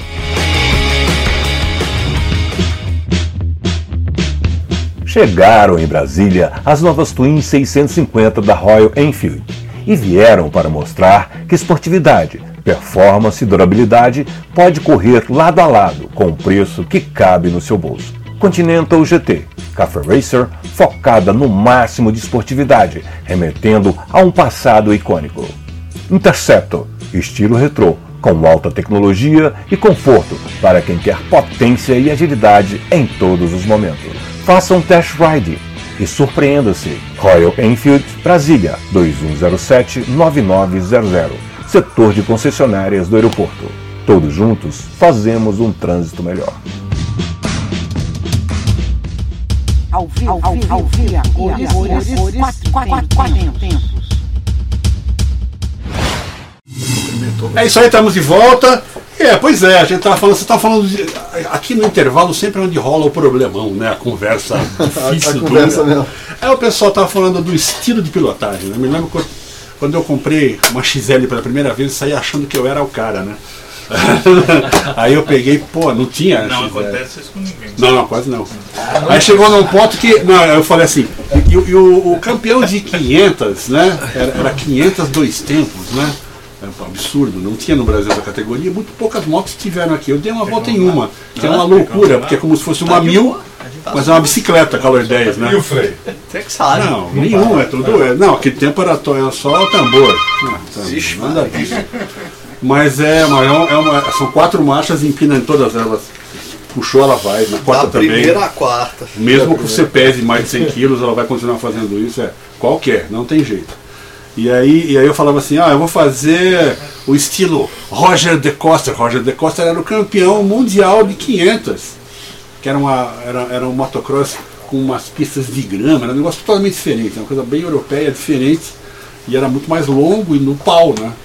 Eu falei, eu vou fazer estilo Roger de Costa com os amigos. Eu saí e foi a primeira curva, o primeiro tombo, né? Brá, no chão, né? Aí eles passaram a olhar e falaram assim, aí, você não tá no estilo Roger de Costa, mas você tá no grande estilo Roger de Bunder. Porra, que sacanagem. Você, não- você não mostrou as costas do Quase lado pra ele, não? É, não, as costas estão ferradas aqui.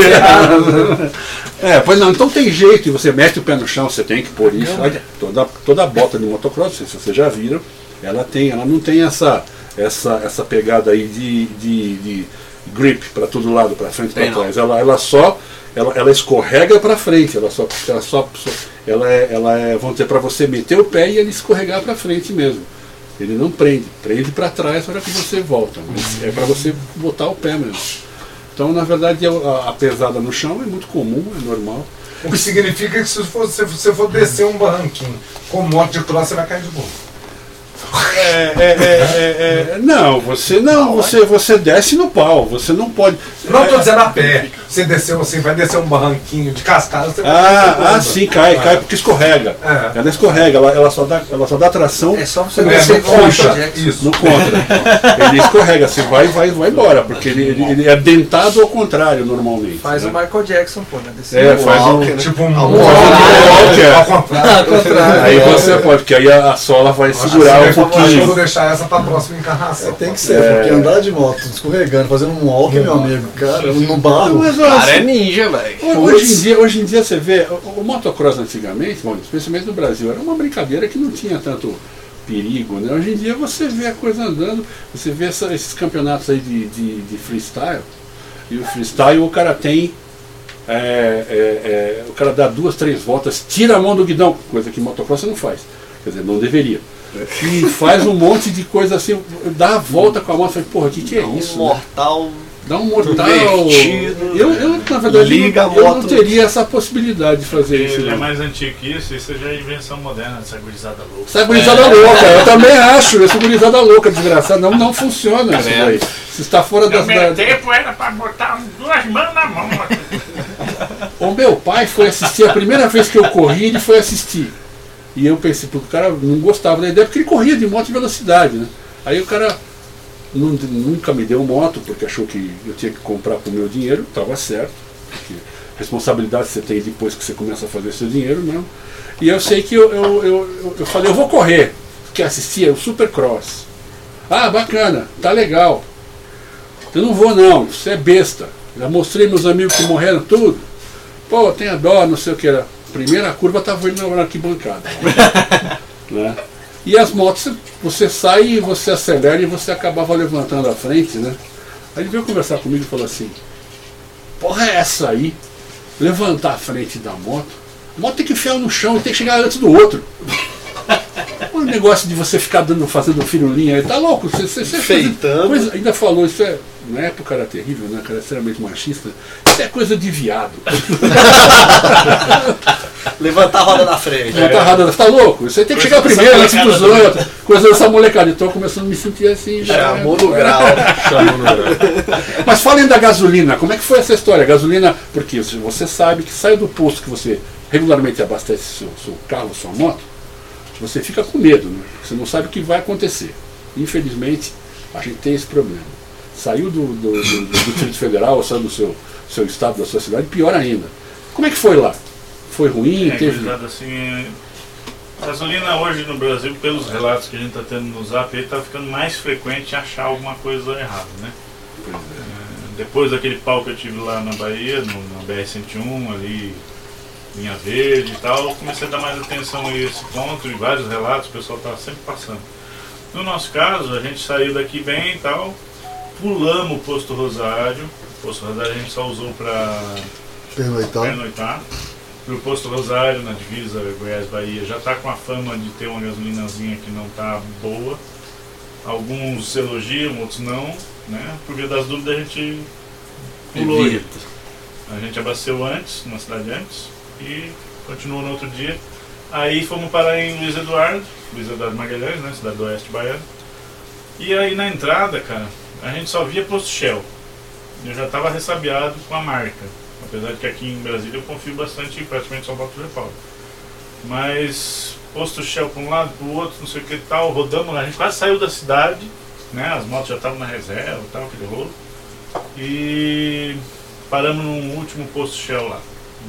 Gasolina em promoção e tal. Para Só tinha comum, Aí não foi- tinha aditivado. Botamos e tal, e eu já dei um bisu pra turma, galera, se a moto fizer um estralo, um barulho esquisito aí qualquer, porque a gente tava vindo 110, alguma coisa assim, né? Uhum. Até o Cid puxava 120 de vez em quando e tal. Aí falou, se a moto estralar, vamos dar uma reduzidinha no ritmo aí, na próxima posto a gente troca. Porque a gente já tem essa, essa notícia aí, né, de, de sensibilidade da Himalaia, a gasolina ruim, e 5 mil giros, 5.500 giros, 6 mil giros, se a gasolina for ruim, ela não. Passa mal. Ela, grita- ela grita. Com gasolina boa, ela vai. Que foi o que aconteceu no trecho anterior, né? Entendi. Mas com gasolina ruim, ela grita.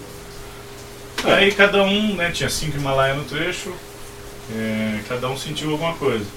O Cid que estava correndo mais, a moto deu uma, uma engasgada, né?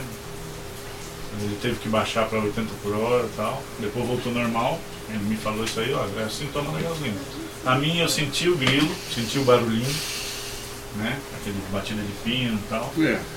Que na verdade é, é uma carbonização, né? Que vai fazendo ela. Ah, encrenca lá, né?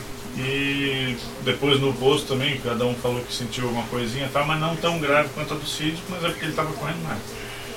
Né? Então ele estava em 6 mil giros e sentiu mais o efeito né, dessa. Do combustível adulterado. Aí o que, que é isso? É um combustível ruim, não, excesso de álcool ou de outra coisa, mas que muda a octanagem da gasolina para baixo e ela estoura antes do tempo. Entendeu? Álcool não deve disso? ser, lembra? Você lembra disso? É Sim. batida É. fora do ponto. Pelo, pelo preço, normalmente eles colocam é, algum outro Qualquer solvente. outra que é- coisa. É, e ele, não, ele faz um carvão, aquele carvão encandece É. e ele faz a, a explosão antes do ponto. Antes do ponto. E aí faz é esse, uma- essa grilada aí é que é o que o pessoal chama de uma bater pino. Não está batendo pino, ele está queimando antes e Aí a aí gente baixou um estragando. pouquinho o ritmo e tal, o pessoal já estava avisado e beleza. No próximo posto a gente botou outra gasolina, de outra marca, BR, né, no caso, aditivada, onde tinha grid a gente botava e foi tocando aí sem mais problema. Na volta sem problema também tal. O único momento realmente foi essa shell comum de, de usuário.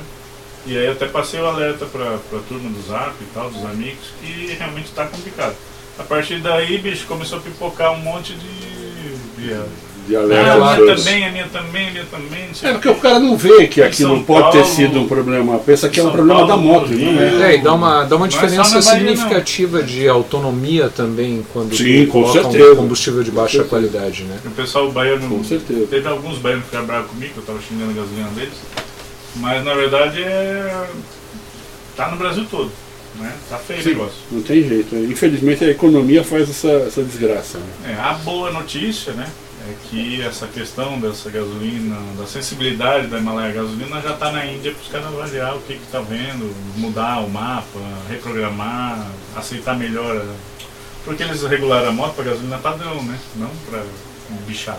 É um, é um absurdo, né? Quer dizer, em vez de você, em vez de você melhorar a qualidade do combustível de um país, você vai mo- modificar a moto de um país para se adaptar à gasolina podre que a gente tem nesse país nosso, cara. É tipo É, isso. É, é realmente ruim. É um absurdo, né? Mas, é, mas, mas isso é comum, cara. Sim, Senão é comum, não é sai de um país pro outro, cara. Não deixa de Até ser absurdo. Se, se, não- se você, a comparação da gasolina, às vezes, chilena e argentina para nossa é a mesma coisa.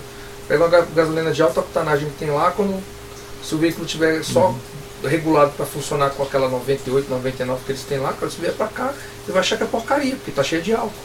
Mesmo a nossa gasolina, que seria a boa daqui, né? Nem falando das porcarias. É, Se- se aqui o percentual de álcool é obrigatório. É, Mesmo as, as super premiums, né? A Exatamente. Podium, a Se você não tiver a um motor que tem, aguente tem o isso, mesmo percentual. se for fazer América do Sul de moto, você, você dança- para no pé eu notaria outro parâmetro na, numa questão de combustível, além do qualitativo, que é o quantitativo. Porque as- as- os rendimentos são muito diferentes entre as grandes motos e as motos menores. No caso de uma. De uma, uma a- eu estava viajando, eu parei muito com uma GSA 800, o tanque dela é muito maior que o meu. E aí eu tinha que sempre, na volta isso ficou muito claro, eu tinha que sempre ordenar uma parada anterior. Certo. E na volta entre Bom Jesus de Gurgueia e Formosa do Rio Preto, quando a gente estava, eu e o Rafa ficamos para trás tirando umas fotos, fazendo um vídeo que a gente queria fazer para um, pra um objetivo lá e colocamos os meninos para frente. Os meninos são o Fábio e o Cid. E saíram. E a gente não pegava eles nunca. Esse é outro ponto que eu vou comentar logo em seguida. Chegando em, em Bom Jesus de Formosa, o, o Cid estava parado em Pane Seca. Porque eu acho que ele não quis, não sei, não abasteceu em Bom Jesus, não sei. Não completou, aí deu Pane Seca. Flávio já tinha ido buscar. Então o quantitativo também é sempre um detalhe que a gente fica prestando atenção, né? É, a minha moto ela cai, ela, lá pelas tantas eu tenho a minha, a minha autonomia muito bem determinada. Eu tenho que O chegar. arrasto aerodinâmico de um galão de combustível vazio também. É, não, e o Cid com um galão de combustível pendurado na moto. Cid, se liga. Se liga assim. Se liga nessa. A gente É. seguida já. Esse galão tinha que estar cheio de água lá no meio do, do cânion. É. Não, dá tranquilo. É, né? Levem galões de água. Quem vai ao cânion, levem galões de água. Galão, assim, eu bagagem não na vai Terra fal- Amazônia, não vai faltar galão, combustível, Geralmente ele vai e volta ao Brasil. Onde que eu precisei de gasolina? Na Guiana e na BR-319. Mas assim, Transamazônica, Xingu, Você tem um posto aqui, ó. esses tá lugares tudo tem posto. Sim, sim. Mas assim, é, é levar o galão pra passear, geralmente. Não, até pra... Mas, peraí, curiosidade mesmo, não é, o galão já não sai daqui cheio com gasolina que Não. você confie? Ele é, Peso, uma- né? um, é, um, é um artifício de emergência. E outra, daqui até lá, até um- é bom clarear isso, daqui até lá não tem falta de posto. A gente é que fala, olha, nós vamos sair daqui do Rosário e vamos até Luiz Eduardo. E aí são, é uma pernada de 200 e poucos quilômetros. E a gente já viu que, Que- tem quatro postos Isso, novos no Exatamente, no meio do caminho. Ah, o outro ponto que eu ia chamar a atenção é para a questão da velocidade. Às vezes, você toca uma. Você faz uma tocada de 130 e você fala assim, ah, porque vocês vão tocar a 110, 120, nós vamos a 130. Você chega no posto, com 5 minutos eles chegam atrás. A, a diferença É no muito- tempo, Não é ela não, não, ela não escala. Cara. Ela é quase insignificante, exatamente. Só que a diferença no consumo é muito grande. Não é só isso, eu acho que a, a diferença da sua, sua tensão na estrada. Isso, na É sua maior. isso, o cansaço aumenta. Mas o próprio consumo, cara. Ah, essas motos sim. grandes que tem motor, quando você dá motorzão, você- ela passa por uma faixa de 4.500, ela passa para tomar muito combustível, porque você usa. Você vai chegando, usa para ultrapassar. Você chega, você usa para ultrapassar. E você não vem naquele ritmo, porque quando você vem num ritmo, ela vai, sei lá, 17, 16, 17, 17. Quando você toca ela, ela vem 13, 14, 13, 14. Isso no final de 200 quilômetros faz uma diferença, diferença. Exatamente. E o cara chega logo atrás, né? Você almoça junto. É, o lance, do, o lance da viagem cheia de pico e a outra que vai contínua assim.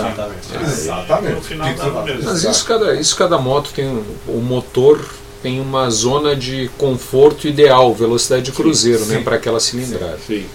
A da Himalaia me parece ser Sim. algo entre 100 e 105, né? É uma zona em Sim, que ela é. vai rodar lisa, ela vai ter uma autonomia boa. O torque não muda muito. Se né? você subir 15 km por hora dessa velocidade, do 105 para o Vai 120, forçar o motor. Teu consumo aumenta em Vai aumentar. 50%, É, já vai quase. pra 20, 21. Já vai para 21. Já cai dos 27, 28 que tu tá fazendo normalmente a 105, cai para 21. 20. É. 21, 20. E aí uma vez me perguntaram, pô, o Malé tá fazendo 21, é, eu vou voltar pra Vestrômetro. E aí você tá falando em Uma moto pra 30%. fazer 21 km, É. eu volto pra Vestrômetro. Exato. Que isso, não- gente. A GS, a GS carregada faz 14, 15. Tá né? louco. Eu ando de carro, pô, 14 Mas km. a minha ultimamente, É, quando ela faz é. 20. A eu multistrada faz. faz uh, A multistrada é é incrivelmente econômica. Esses mesmo? motores DVT novos, eles fazem em média 16, 16,5 enrolando. Ah não, mas a- a- ela, Andando faz isso daí, ritmo. ela fez isso daí quando eu tava voltando, tá? Ritmo Na verdade ela fez 16, comigo, forte. voltando sozinho 16, a 140, 16,5, Que a tua é 1260. mil- 1200. Você foi com a gente a 100, 1200. ela fez Quando eu fui com 25. vocês a 100, minha moto tá fazendo 21, pô. Agora eu vou te 20 mostrar aqui, ó. de- A da Alessandra é a pré-DVT, né? faz A da Alessandra é uma 18,5, geração 20, anterior andando a- naquele a- o ritmo motor. Ela baixou. Ali quando- está. Essa é a Essa aí. 1260. A minha, essa é a 1260, Ela a minha baixou quando a geração gente anterior. pegou a gasolina ruim. Mas. A da Alessandra é a, é a geração anterior, né? Que, é, que foi até 2015, né? Que não é o, não é o, o motor DVT. Ela sofre uma variação muito maior de consumo com velocidade, né? Na, na, naquele motor, se tu coloca ele em regimes extremos, ele bebe que nem um Landau. Ele faz 12 por litro, 11, 12, É, na verdade né? ele. Mas aí enrolando a 21 ritmo, e- velocidade tá assim, fazendo 20, 21. impublicáveis. É, é, baixou é. pra 18. Você, você tem. Agora, o a desmodrômico, na verdade, foi inventado É, para isso, né? A Pra Enduro você- não desce 16, tanto 17, consumo. A Enduro, se tu, sol- É, se tu mas aliviar a mão e andar no ritmo que a gente anda com as IMAs, ela vai fazer os mesmos 21 da IMA né? Nessa, Ah, naquele, entendi. naquele ritmo. Aí se tu aliviar, se tu ah, ah, impuser um pouquinho mais de, de, de força, que é o que normalmente a velocidade confortável de viagem dela né, seria eh, assim algo em torno de 140, 150, que é velocidade de cruzeiro, o motor vai rodar liso, não vai, tu tá numa sensação de segurança absurda também, porque a- o tempo de frenagem dela é muito mais curto, a sensação de, A é muito- ela de, de estabilidade instabilidade dela acontece em velocidades altíssimas. Né? Sim. Por exemplo, uma moto como a, como a Himalaia teve ocasiões andando a 120 em que eu senti a frente flutuar. Sim. Né? A Com 120 carga atrás. é, com aí- carga atrás, senti a frente Dá um flutuar. Dá um Muito chiminzinho leve, leve. Daí tu alivia para 110, já passa na hora, né? Agora, ah, na Enduro 120 nem começou a andar ainda, né? Tá, é como se estivesse parada quase. Não, Ah, não. ainda É. dá 240, né? De final dá, já, já chegou a dar E a 252. GS também, né? Mais ou menos isso, né? Mas uma, uma Big Trail dando 250 por hora. que É porque na verdade ela é uma Big Trail, mas ela é. Ela é, É um ela é, É um motor desportivo. Exato. Não, mas assim, é, tem toda a resistência do ar, aerodinâmica. Tem, tudo, tem, tem, Nossa senhora. Tem, mas ela. O final dela é 240 também. É, as coisas feitas pela, pela GS, pela, pela BMW e pela de Ducati são fantásticas. Né? Duas. Zero. Também me deu uma baixada no consumo. É, a minha baixou só um pouquinho de consumo, mas de motor não senti É, nada. talvez o consumo, mas é muito, muito slide, tá? Muito Porque a gente tava semzinho, né? Tava É, mundo- a gente na, na ida a gente foi muito A suave. Tiger. Na volta a gente fez, só um minuto, a gente Não. fez, eu fiz Bom Jesus, Formosa, Luiz Eduardo Posto BR, do lado de lá, Isso. isso. E aí, é, Rosário, não tive problema nenhum com a gasolina de Rosário, V-Power, tranquilo.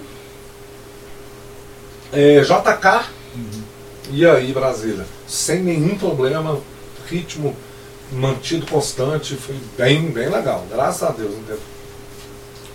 a- o peso da, da, da, da Triumph, da, Da Tiger. da Tiger, ele é o que mais ou menos? Ele é, ele é, ele é um pouco. 220. Ele é, ele é 220 como, como uma Ducati Multistrada É. ou como uma GS, talvez a GS é um pouco mais. A, a GS, é- a minha não é Adventure, é 238. 2, 3, A, é, minha São parecidos é, aí, né? É, um- é Mais cerca 20 de, de de quase 10 quilos mais É, leve. e essa. óleo, né? Essa 238 seca, né? É seca. O óleo e o tanque. A minha é 220 e pouco seca. 230. Então é uma, não é uma moto leve, não, né? Não é uma moto leve. Acho que é. É, Aí a, Himalaia tá quanto? 100 e... 194. 194. Cheia, né? 92. Acho que é cheia, né? Já, já Ah, Ah, abastecida. 192 em hora de marcha. É, A versão tinha 216 C que eu já passava o trabalho. Ah, não. Mas é, são motos que, essas motos, a Ducati, eu fiz, eu já, já pilotei a, a 1260, a, a 1200 é a 950, que, diga-se de passagem, é uma moto extremamente equilibrada, né? A 950. Eu acho que, sem sombra de dúvida, seria o, a combinação ideal. É, é, um, é um modelo que não trouxeram para o 950. Brasil. É a 950S, que é. Ah, tá, porque é. É aro mas Tem 19. uma 950. Tem, tem, isso, tem, tem. No Brasil, uma, é, no, Bra- é, no Brasil É tem a standard? 950 Standard. Isso. A diferença dela é que a roda é de liga, né? ela é E ela não tem toda a eletrônica que a 1260 tem. E que a S tem. E lá fora tem a S que tem toda a eletrônica da roda 1260, roda arraiada, a opção de roda arraiada. Então é o equivalente a uma Enduro, né? Porque a balança também é dupla nas 950, não é, não é a monobraço da, da multistrada Multistrada. esportiva. Então é uma balança bem mais resistente se você for andar no off, né? Ah, E a roda tem a roda raiada dianteira 19, né? Acho que não é à toa E é um a mo- 950 que eu tenho é ganhadora ali. E é um motor muito equilibrado, muito equilibrado. Aquele motor é Essa, extraordinário. essa motoca é uma motoca muito legal. Eu andei com ela lá em Ribeirão Preto, ela é muito legal. Agora, o que eu ia dizer é que essas motos, você pega uma Tiger, é uma moto muito robusta. Você pega uma GS, ela, mesmo não sendo Adventure a dele, é muito robusta. Você pega uma GSA 800, ela é tancuda, mas quando você sobe e coloca ela em marcha, ela é uma moto que fica muito Ela é na tua mão. É, com a Tiger, eh, a minha experiência... eu, eu andei numa Tiger e achei ela levinha. É, Até não pensei que tivesse exemplo- tanto peso, na verdade. É, a minha experiência, por exemplo, em solo um pouco mais constante, porque a, a, a particularidade do, do Canyon, do Jalapão, nunca fui, mas que diz essa questão da areia, ela desafia muito essas motos. E, e aí, você vai para canastra, por exemplo, eu, eu, eu- é a terceira Tiger que eu tenho, eu tenho muito costume com a moto, já viajei muitos, muitos quilômetros, lá na canastra você não, você não sente né, desafio, você atravessa a parede de pedra, você sobe a Serra Branca um conforto, porque a suspensão ela lê muito, né?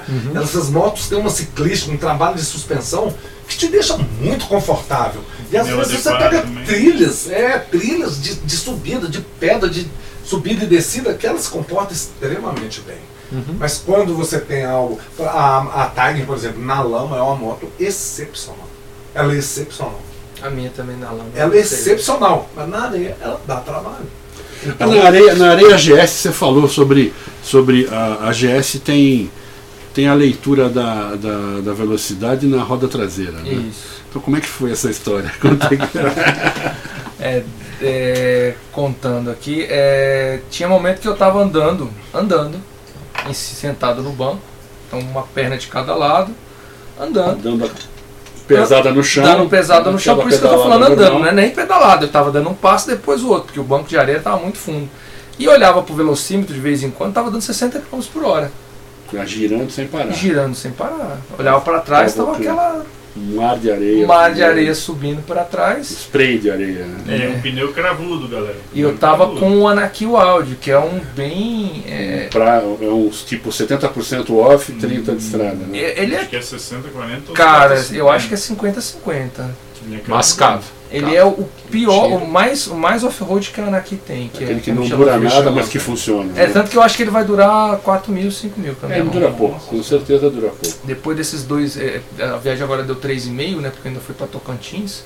Ele chegou ali em casa, eu olhei pra cara dele, eu acho que ele vai dar pra eu dar uma passeada aqui em Pirinópolis e, e Acabou. aposentar. Eu Você colocou zero pra pegar a estrada? coloquei zero em Cocalinho, que foram Ah, mais ou menos mil mês antes que a gente pegou lama. Diga-se de passagem, passei na estrada de Pirenópolis agora, sexta-feira, no parque, e com muita chuva, e a estrada merece uma rodada na chuva. Não tem silt, não forma aquela nata, Uhum. então é uma estrada que dá para rodar sob chuva muito legal. Muito legal. o. Isso é um convite? Uai, é o próximo fim de semana? Ué, então chega. Uai, então, um pouquinho. Tem um. É. Tem um Na chegada de tem um Cocalinho. Tem ali o. Na chegada de Cocalzinho por trás pela 070, se você não pega o Tá asfalto alto e, e vai atravessar aquele rio, ele tá alto, dá pra atravessar, só que a estrada do outro lado foi cancelada. Não tem estrada. Mas, é, a chuva comeu. Teve um evento, teve um evento muito forte. Mas teve um evento muito violento agora. Que E, história é essa? e aí cortou mesmo, cortou, tem barranco. Acabou aquela descida. acabou. Caramba. É um barrancão Ah, o assim. rio assolapou tudo. É, é. Você pode ir com uma Rocon na tração das Não duas. dá, é, tem que, tem que mijar. grau, vem no grau. É. Nem, não dá pra passar. Mas lá em cima tá um brinco, aquela areia fica muito gostosa, né? Porque ela fica muito firme, assim. Lá tem uns bolsõezinhos de areia, né? Que no- na seca é gostoso, mas enfim. Bora voltar ao, Ah, o- ao passado e não ao futuro. Nós não chegamos a falar do. Lá vamos falando, né? Do, da vala onde a gente cavou lá, rebocou a moto e tal. Mas é. É o momento mais difícil do trecho ali, no rumo que a gente A subida. O subidão de 2 km de areia, bem fofo, sem fundo e tal. Então ali tem que saber dosar bem a moto, a tração, a embreagem, tudo.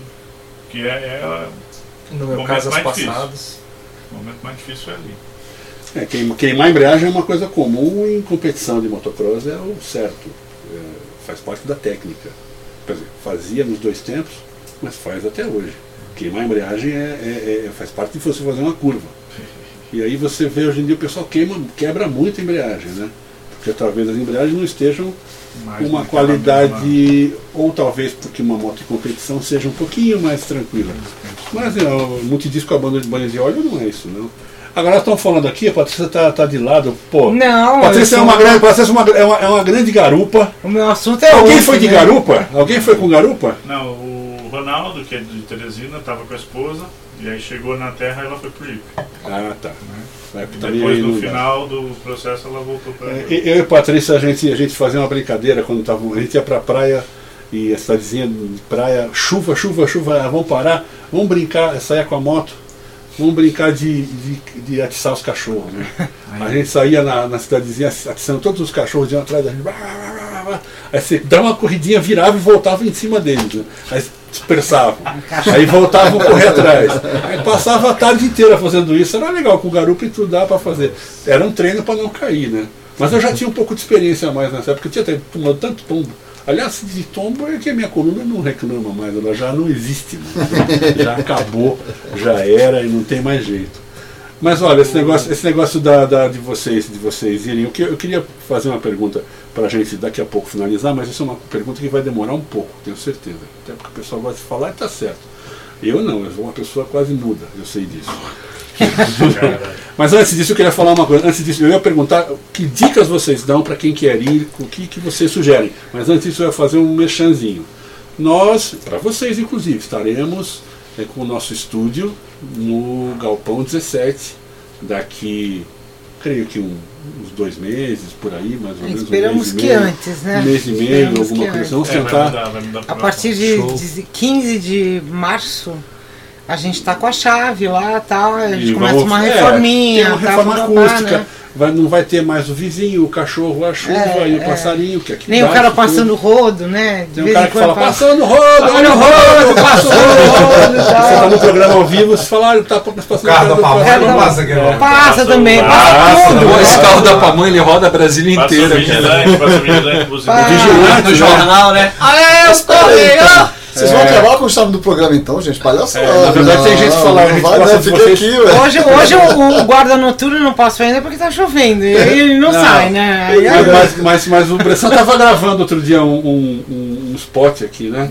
Aí tava gravando e passava o cara com aquela, com aquele apitinho da motinho. Pri, pri, pri, pri. Ele ia até o fim da rua e voltava, né? Ah, foi só o Bressan falava palavrão assim, aqui. falava assim, o corno já voltou?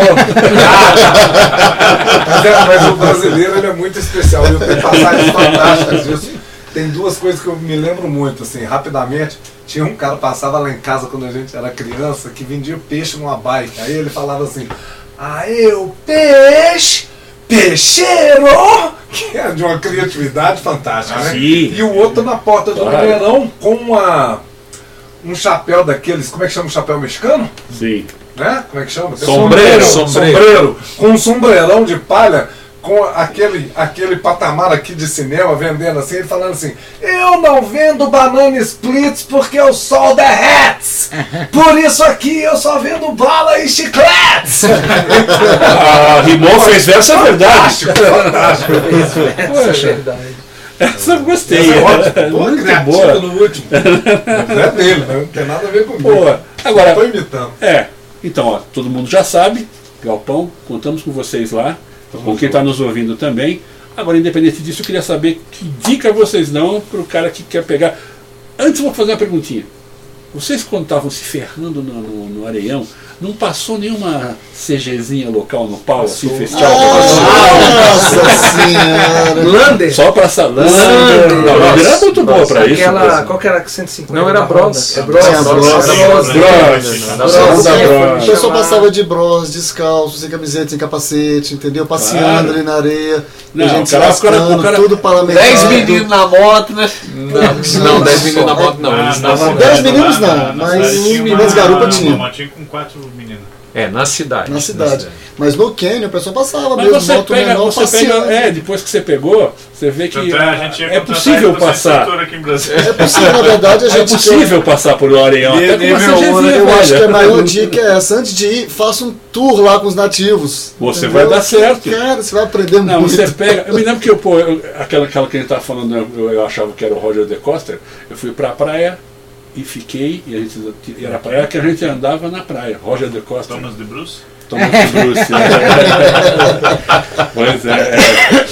Aí chegamos lá, cheguei, eu falei, ó, eu tô de, de sunga, de, de sandália havaiana, andando com a moto e fazendo tudo aquilo que o, que o pessoal faz no motocross, né? Vai, faz curva no areião, e vira e volta, não sei o que. Tomei um tombo. Queimou a minha perna lá no raio que o parta, tinha que andar quilômetros de areia ainda.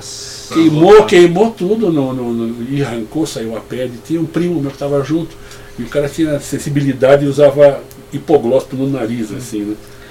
Falei, por que, que eu faço? Tá ardendo pra cacete. Ah, põe, põe hipoglose, é o que eu tenho aqui. Pegou, pois eu pus. Aquilo, quando a gente voltou, ficou uma pasta de areia. Com hipoglose que não. Hipoglose. Não saía, não dava Graxa, tirar. né? Virou uma Doía, lixa maravilhosa. Virou, não, e não saía, não conseguia. Aí quando tava voltando, quando chegou no Espírito Santo, Eu parei todo mundo, eu tava com febre. Doeu dobrado. Falei, galera, eu preciso parar. Vamos a uma farmácia que eu tô acontecendo alguma coisa aqui. Minha perna estava verde. e eu com febre, já com uns 40 graus. Falei, não, então vamos parar. E ficamos um dia numa pousada. Não, mesmo daqueles que ardiam, não adiantava nada. Eu passei, mas que exemplo. Só na doeu verdade, não o hipocose não resolveu. deixou entrar o mertiolate. Não, eu fui tentar lavar aquilo no, no- no- no- no banheiro do camping, no banho frio. Não saía aquilo, mas nem a pau.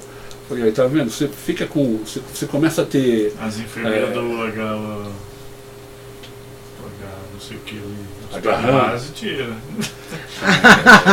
Tira na porrada, do né? Ficou com medo. com medo Olha de- pro lado, Enfermeira é. diesel, né? É, cala a boca. É, é, uma vez eu fiquei lá quando, quando, quando, quando, quando eu quebrei as Ela faz costelas. uma escovinha de aço. Querosene pronto. Querosene, aço, é um pouquinho de, um pouquinho de Andou de gasolina. moto mesmo. sem roupa de proteção. Ah! Você já tem experiência lá, né, Bressan? É. Nunca mais sendo assim, jaqueta assim. Nada. Você já, você já teve experiência Bressan já lá, teve experiência Um lá. amigo me falou. Um amigo. Ah, claro, claro. Contou essa história. É, tem um amigo meu que Um aconteceu amigo isso. né? isso. Não, eu falo besteira. amigo. Se o cara não fez besteira com moto, o cara não andou de moto. Se o cara não tomou tombo, pô, Se a moto não atropelou ele, né? Acelerou e a moto veio pra trás. também é, caiu, virou de costa, Você não né? foi ejetado a 5 metros na areia, né? Não, Na você areia. não- não- não- Não É que nem pegou. sai de né, Bressano? Sai de cara é É. demônio. Não pode não. É. Sai de cara você tem que ser. É que aquilo não é um carro, não, a moto, né? Te- Eu conheço, Não terror, tem um cara. amigo Pior que dois capotou mundos, com saída de carro. Não foi, Bressano? É, me contaram. Me essa história, contaram né? que alguém capotou com saída de amigo carro. aí não tem condição. Cara, não tem condição, velho. Pô, eu me lembro que eu moro em São Paulo, a gente foi, eu fui com um amigo, a gente foi assistir, fomos de moto para ver o Enduro das Praias, que era lá em, em Bertioga, né? Antigamente você ia, andava na praia mesmo, na, na- com a moto. É, Na verdade você andava com o carro com a moto, a estrada era na praia. E aí tinha uma prova de enduro, da- enduro das praias. Pô, muito legal, a gente foi, saímos de Santos, botamos gasolina, ele saiu do posto e uau, levantou a roda da frente, foi pá, pá. E eu atrás, eu tô vendo, pá, pá, o negócio vai subindo, vai subindo, vai subindo. Daqui a pouco, pá, virou o cara no chão, travou o acelerador ligar no máximo. Não voltava. Não voltava. Depois que a gente descobriu que na, na- na- o carburador da, da XL tinha esse problema, você tinha que ir lá fazer um. Você tinha que abrir um rasguinho para ele voltar, porque senão ele colava aquele copinho lá e não voltava. Aí você virava de costa, né? Era super legal, bacana. Se Ah, ralou, ele não voltou se mais. ralou inteiro, nossa senhora. um Bermuda e só Havaiana. Ralada geral. Ralada. Deve estar me ouvindo agora, ó, lembra disso? São coisas que você quer esquecer na vida. Sem nomes, sem nomes. Não vou falar, não vou falar quem foi, não, certo, Marcelo? Não vou falar. Mas é isso, agora, as Di- dicas, pra dicas. gente fechar esse aqui com chave de ouro, dicas. Cara, o Vai, Bressan. acho que a Uma principal, dica de cada um. Uma dica de cada um. O Ian comentou lá que é acampar no meio. Se preparar para acampar no meio do negócio, na casa do seu Milton ou independente, na, na rua, nas pedras. Paisagem lindíssima, lugar para acampar tem à vontade. E justamente por causa do, do calor e do esforço físico, programa para acampar são 130 quilômetros, a travessia para uma cidade chamada Morro Cabeça do Tempo. Então, marca aí 75 quilômetros, metade? Morro Cabeça do Tempo. 65 Cabeça, quilômetros. morro, morro, cabeça no vento. No Vento. tempo. Marcam o. É no tempo ou no vento? É no e- tempo. e Gente, esse negócio até hoje, não é possível. É, cabeça no tempo. É cabeça É no um tempo. morro careca. Morro Cabeça É um morro que Pode lá no, no meio, lá em é. cima não nasceu plano. Ele é calmo. Ele é calvo. É isso mesmo. Aí pela, pela história local é morro cabeça no tempo. Fica É um capão, chama um capão, né? Tem no Google Maps, é só pesquisar. É um carecão na minha. Carecão. Capão no. Então a primeira dica é acampar no meio. E, e aí, a sua da, da GS, aí, não sei que foi com a moto, talvez a mais pesada, não sei. Era mais pesada de longe. longe. Eu, eu fui com a moto mais pesada porque eu fiz umas viagens muito grandes com essa moto. E por receio meu, do grupo, a gente deixou de acampar em alguns lugares lindíssimos, né? Lagos à beira de glaciares, beirada de vulcão. E eu me prometi que eu não ia ter mais receio de usar essa moto ou qualquer outra que eu fosse ter para chegar nesses lugares, né? É, bem ou mal, você é muito mais divertido você chegar lascado na casa do seu Milton, acampar, conversar fiado, descansar ali naquele dia, num lugar às vezes melhor ou um pouco pior, conhecer Tomar um melhor as pessoas. É, Comer o miojo. comer um miojo, fazer o seu Nespresso. né, O cara come o que nojo, mas o Nespresso ele levou a maquininha. Eu não acredito. Eu levei não. uma Eu levei eu o tenho um vídeo que provando, cara. eu levei um vídeo, um vídeo provando. É o nosso testemunho de agora. É, mas assim, a ideia, a- a- eu acho que o mais importante é que a moto ela tem que ser, ela é uma ferramenta, né? Sim. Eu tava apertando na areia, eu tava apertando parafuso de alicate. Mas os mil quilômetros eu fui sentado no sofá da minha sala. Né? Então eu acho hoje que é uma moto que me atende e muito bem por conta dessa facilidade. Se eu consigo domar aquele monstro, eu consigo chegar na beira do riacho, no Cânion do Viana, na cachoeira em Pirinópolis, na beirada de um vulcão na Argentina, no Chile. E, e essa é a minha ideia, né? Então assim, de dica, planeje bem para curtir essas pequenas coisas, porque sair de casa para ir para hotel, você não conhece ninguém, você não conversa com ninguém, você deixa de passar, você vai passar 150 de GS 1200, você vai deixar de ver um monte de coisa muito bacana, né? Então eu acho que eh, a experiência para validar esse conceito foi excelente. Apesar de eu ter cansado muito. É, não, cansar. Senão, mas é uma canseira boa. E a sua ideia? Olha, as melhores paisagens, elas estão além do, do asfalto, né? Então a gente, a partir do momento que a gente escolhe pilotar uma Big Tray e tudo, a gente tem que estar preparado aí para poder encarar qualquer tipo de terreno. Mas preparado que eu digo é tanto na, na pilotagem dela, como também no preparo físico, ah, saber onde é que você vai, como como os amigos já falaram aí, questão dos pontos de apoio. E a dica que eu dou é se joga pra vida e vai nessa. Que a diversão começa onde o asfalto termina. Ah, isso eu também acho. E a sua dica? A sua dica que tem a experiência em várias ciclísticas diferentes. Eu roubei a dica dele, agora vai ter que inventar uma nova. Vocês, eu, eu caí, vocês é que não viram. Não, foi, não, não Ah, pense que foi tão. não pense que foi tão. tão É, tão, tão ileso, tão, tão ileso, não, não foi, não foi tão. Quantas vezes? Tão, cara, eu devo ter. Eu devo ter Se tombado, tombado a moto umas tiver três vendo, vezes umas né, três na vezes. travessia. Na travessia ali. Mas a minha principal dica pro Canyon, pro, pro cenário que nós atravessamos lá, eh, é levem água, muita água. O principal fator de exaustão de todos os pilotos ali, em- a partir do, da metade da travessia, foi desidratação. Acabou a água de todo mundo e todo mundo estava levando backpack de 3 litros, né? Só que na temperatura elevada do ambiente, com equipamento de proteção, eu não sei quanto estava o sol lá, o sol devia estar uns 30 600 aí. graus, 700 Dentro da roupa, a sensação é que tu tá fervendo. É pedra de um É a lado, sombra. pedra do outro. Não tem. um É sol um forninho, passando, né? é, pedra de um lado, pedra do outro e areia e você tá no meio. Não Tu tem passa mais, por quilômetros em que tu fica pensando, eu vou parar na próxima sombra. Só que não Chega, tem sombra. roda, Não roda. tem, tu roda. Qual seria, né? Tu roda sombra. 10, 15 quilômetros e não tem uma árvorezinha para fazer uma sombra. É só pedra do teu lado e areião, pedra e areião. Tem que esperar o ângulo da, O da- do, do sol para a pedra fazer sombra. E tu iniciando a travessia no início da manhã, você estará tendo o ritmo de progresso que nós tivemos no sol a pino exatamente no centro do cânion. Né? Então ali realmente é pedra, pedra, pedra, luz solar refletindo de todos os lados e a temperatura elevadíssima. Então se você vai levar peso extra na moto, que seja água. Não leve gasolina, leve Não água. leve gasolina, não, o problema não é a autonomia Não para atravessar, o problema é, é, É a autonomia é água do pra- piloto. Se vai levar galão, leva galão cheio de água. É a autonomia do Uma piloto. ideia, uma ideia. Sua dica. Com o Pois é. Himalaia, por exemplo, né? Pois é, a, a dica que eu tenho é com o Himalaia, é a moto que eu tenho, né? Eu só tenho a Himalaia, não tenho outro, não tenho experiência com outra. Então assim, voltaremos agora Primeira certamente. moto, primeira moto, primeiro off-road. Aí, ó. A gente jogou É, ele dicas, dicas de passagem que eu comecei a andar de moto agora, comprei a moto em junho do ano passado, né? Que é o, o problema é o primeiro tombo da moto, que você fala, meu Deus, quebrou o espelhinho, ai, ai, agora Essa como é que eu manete, faço? ah, a manete, acabou a viagem. E agora, acabou, acabou pra mim. Então, aproveitando o gancho, acho que a primeira dica é essa: compra a moto e se desapega, cara. Porque Ah, ela vai sim. cair, ela vai arranhar, ela vai estragar, o parafuso vai oxidar, então Com é certeza. pra usar.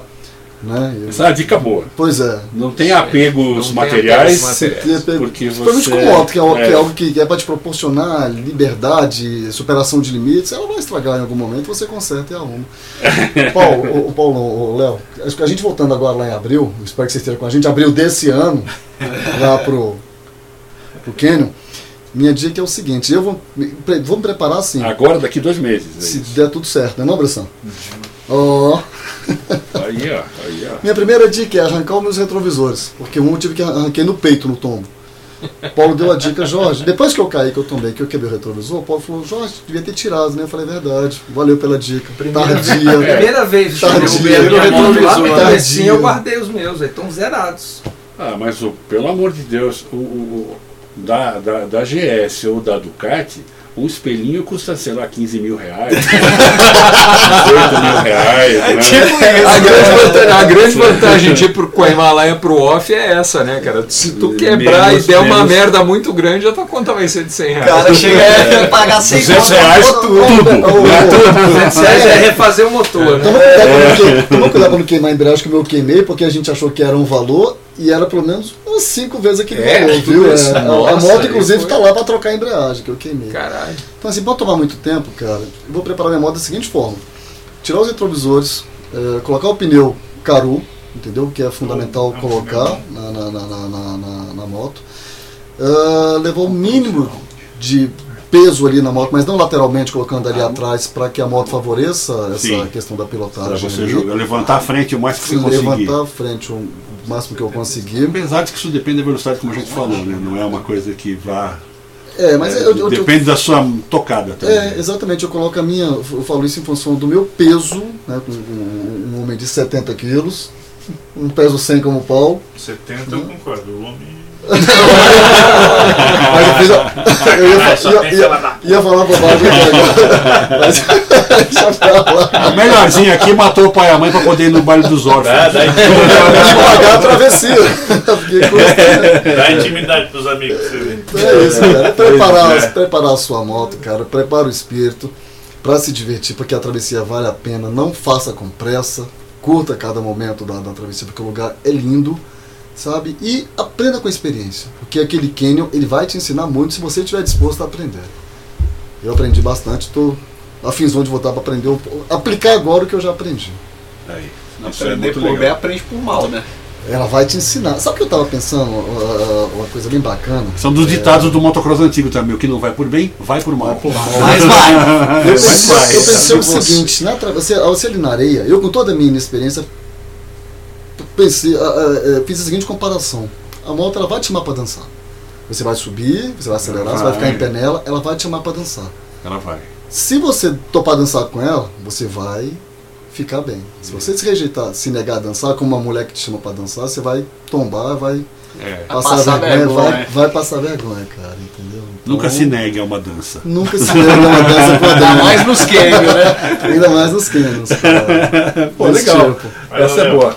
Léo, Léo. Aqui É, tá o Léo e o Vitor, porque se eu falar Vitor e Léo vai ser sacanagem. né? Sacanagem. A minha primeira dica é não deixe de ir. É, vá. Né? É, encara Faça o que tu queres, pois é tudo da Mas lei. eu acho que o Viana, no Brasil hoje, é um destino e tanto. É um lugar muito singular. Da gente que faz, de costume, eu vou na canastra todo ano, já tem muitos anos. Né? E é é uma meca do off, quem faz off-road. Então assim, vá, não deixe de ir. Segundo, eu vou aproveitar o gancho do Jorge, prepara a moto. Deixa a moto, põe pneu, é, pensa bem na bagagem, o que você vai levar. E Desapega. Desapega, não, dó, é, não é, é, dó do material não dá para ter muito, né? Você tem que ir para realmente fazer. Respeite seus limites, né? Claro. E uma, uma dica pouco ortodoxa que eu daria para gente que, que a gente voltou, né? De moto um pouco maior, você acaba voltando um pouco mais rápido, eu estou dizendo é 120, 130 km por hora. Sim. É, no Piauí, principalmente, o interior da Bahia mesmo, mas no Piauí, animal na pista. É, na ida tinha lá um rebanhozinho de, de jumento, na volta tinha dois. Então você tá indo, você faz uma curva, tem um, um rebanho no meio da pista. Isso é, pra moto é muito complicado. Com certeza. É, Pra então, carro já é, pra moto é muito pior. Não, é, é muito complicado. Então você tem que ter um pouco de. Sempre estar precavido ali. Uhum. E eu acho que foi falado aqui no meio da, da turma a questão da gasolina. Sempre prever, sempre saber respeitar a autonomia da tua moto, não porque tudo isso vai te desgastando. Se tem uma pane seca, é uma trash. Você fica muito É. tenso ali, vou chegar, não vou, vou chegar, que posto é. Né, isso aí tudo é. Mas não deixe de ir. Acho que a principal dica é não deixar de ir. Ó, ele chegou. Ah, ele ele chegou. Entrar aí. O encerro, chegou na hora do encerramento. Hoje não chegou. É, ele, passou, ele, ele passou da frente aqui sem apitar. Eu falei, você faz um favor, eu te pago aqui o dinheiro que você quer, mas por favor. Não apita. Não, apita na frente da minha casa. Porque a minha casa é muito pequenininha, aqui é nosso estúdio, fica na rua praticamente, né? Não dá, a gente trabalha aqui, não dá. Não, ó, tá vendo? Passou aí. Mas a questão do estúdio é, é- é- é- realmente é marcante, né? É.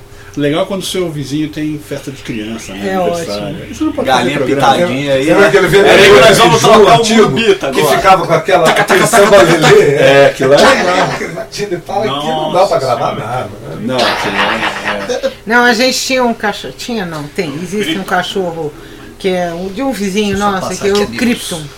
E ele cheirava quando ia ter o ao vivo. Que era domingo, no final da tarde. Que acho que ele via a movimentação, papapá, e ele Pronto. vinha. E ele não parava de latir.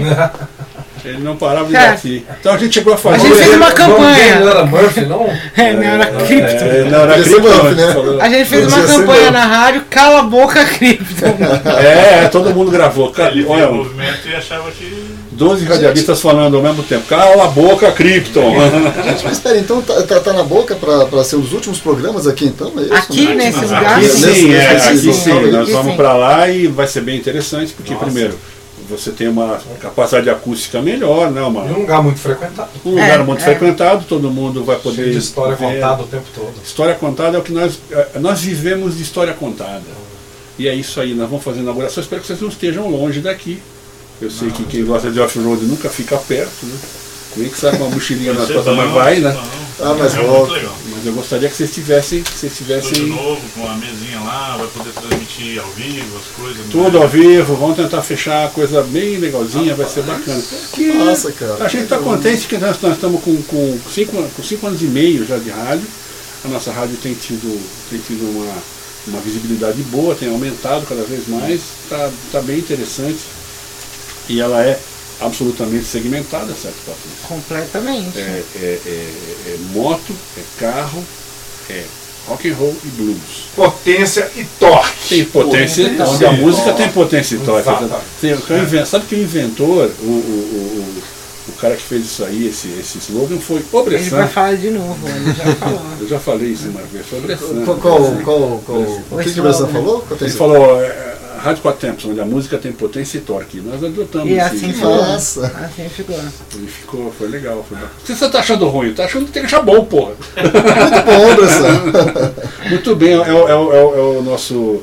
é, é, como é que é? Entusiasta. É um entusiasta. entusiasta. né? Eu tenho que tirar o chapéu. É um entusiasta. É, o cara da criação, o cara da criação. Outra coisa que eu Tá vou criando- falar aqui criando ao galinha em vivo casa. é o tanto que eu gosto do programa Microfonando. Eu ouço. Você tem ouvido o nosso programa? Eu ouço, adoro. Ah, é Pô, cada adoro erro, é cada A gente coisa. erra. Meu Exatamente. Deus. É disso aí que eu acho a rádio muito especial. É, É aqui, ó. Já, É ouvi, já ouvimos. A é gente é esquece. É na hora. É, é, É. De vez em quando a gente esquece, vai mandar o telefone errado. É Hoje eu fiz isso, por exemplo, É que uma ela falou. Hoje eu fiz. mas- Mas os assuntos são aqueles variados terríveis, né? Sim. Tipo. Às vezes elas arrumam coisas pra falar, né? Assim. Ah, a gente arranja sempre, sempre tem.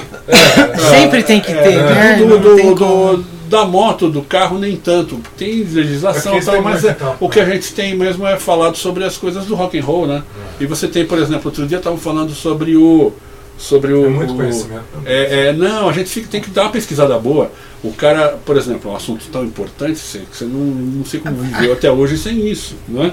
Sempre são, algum assunto é assim.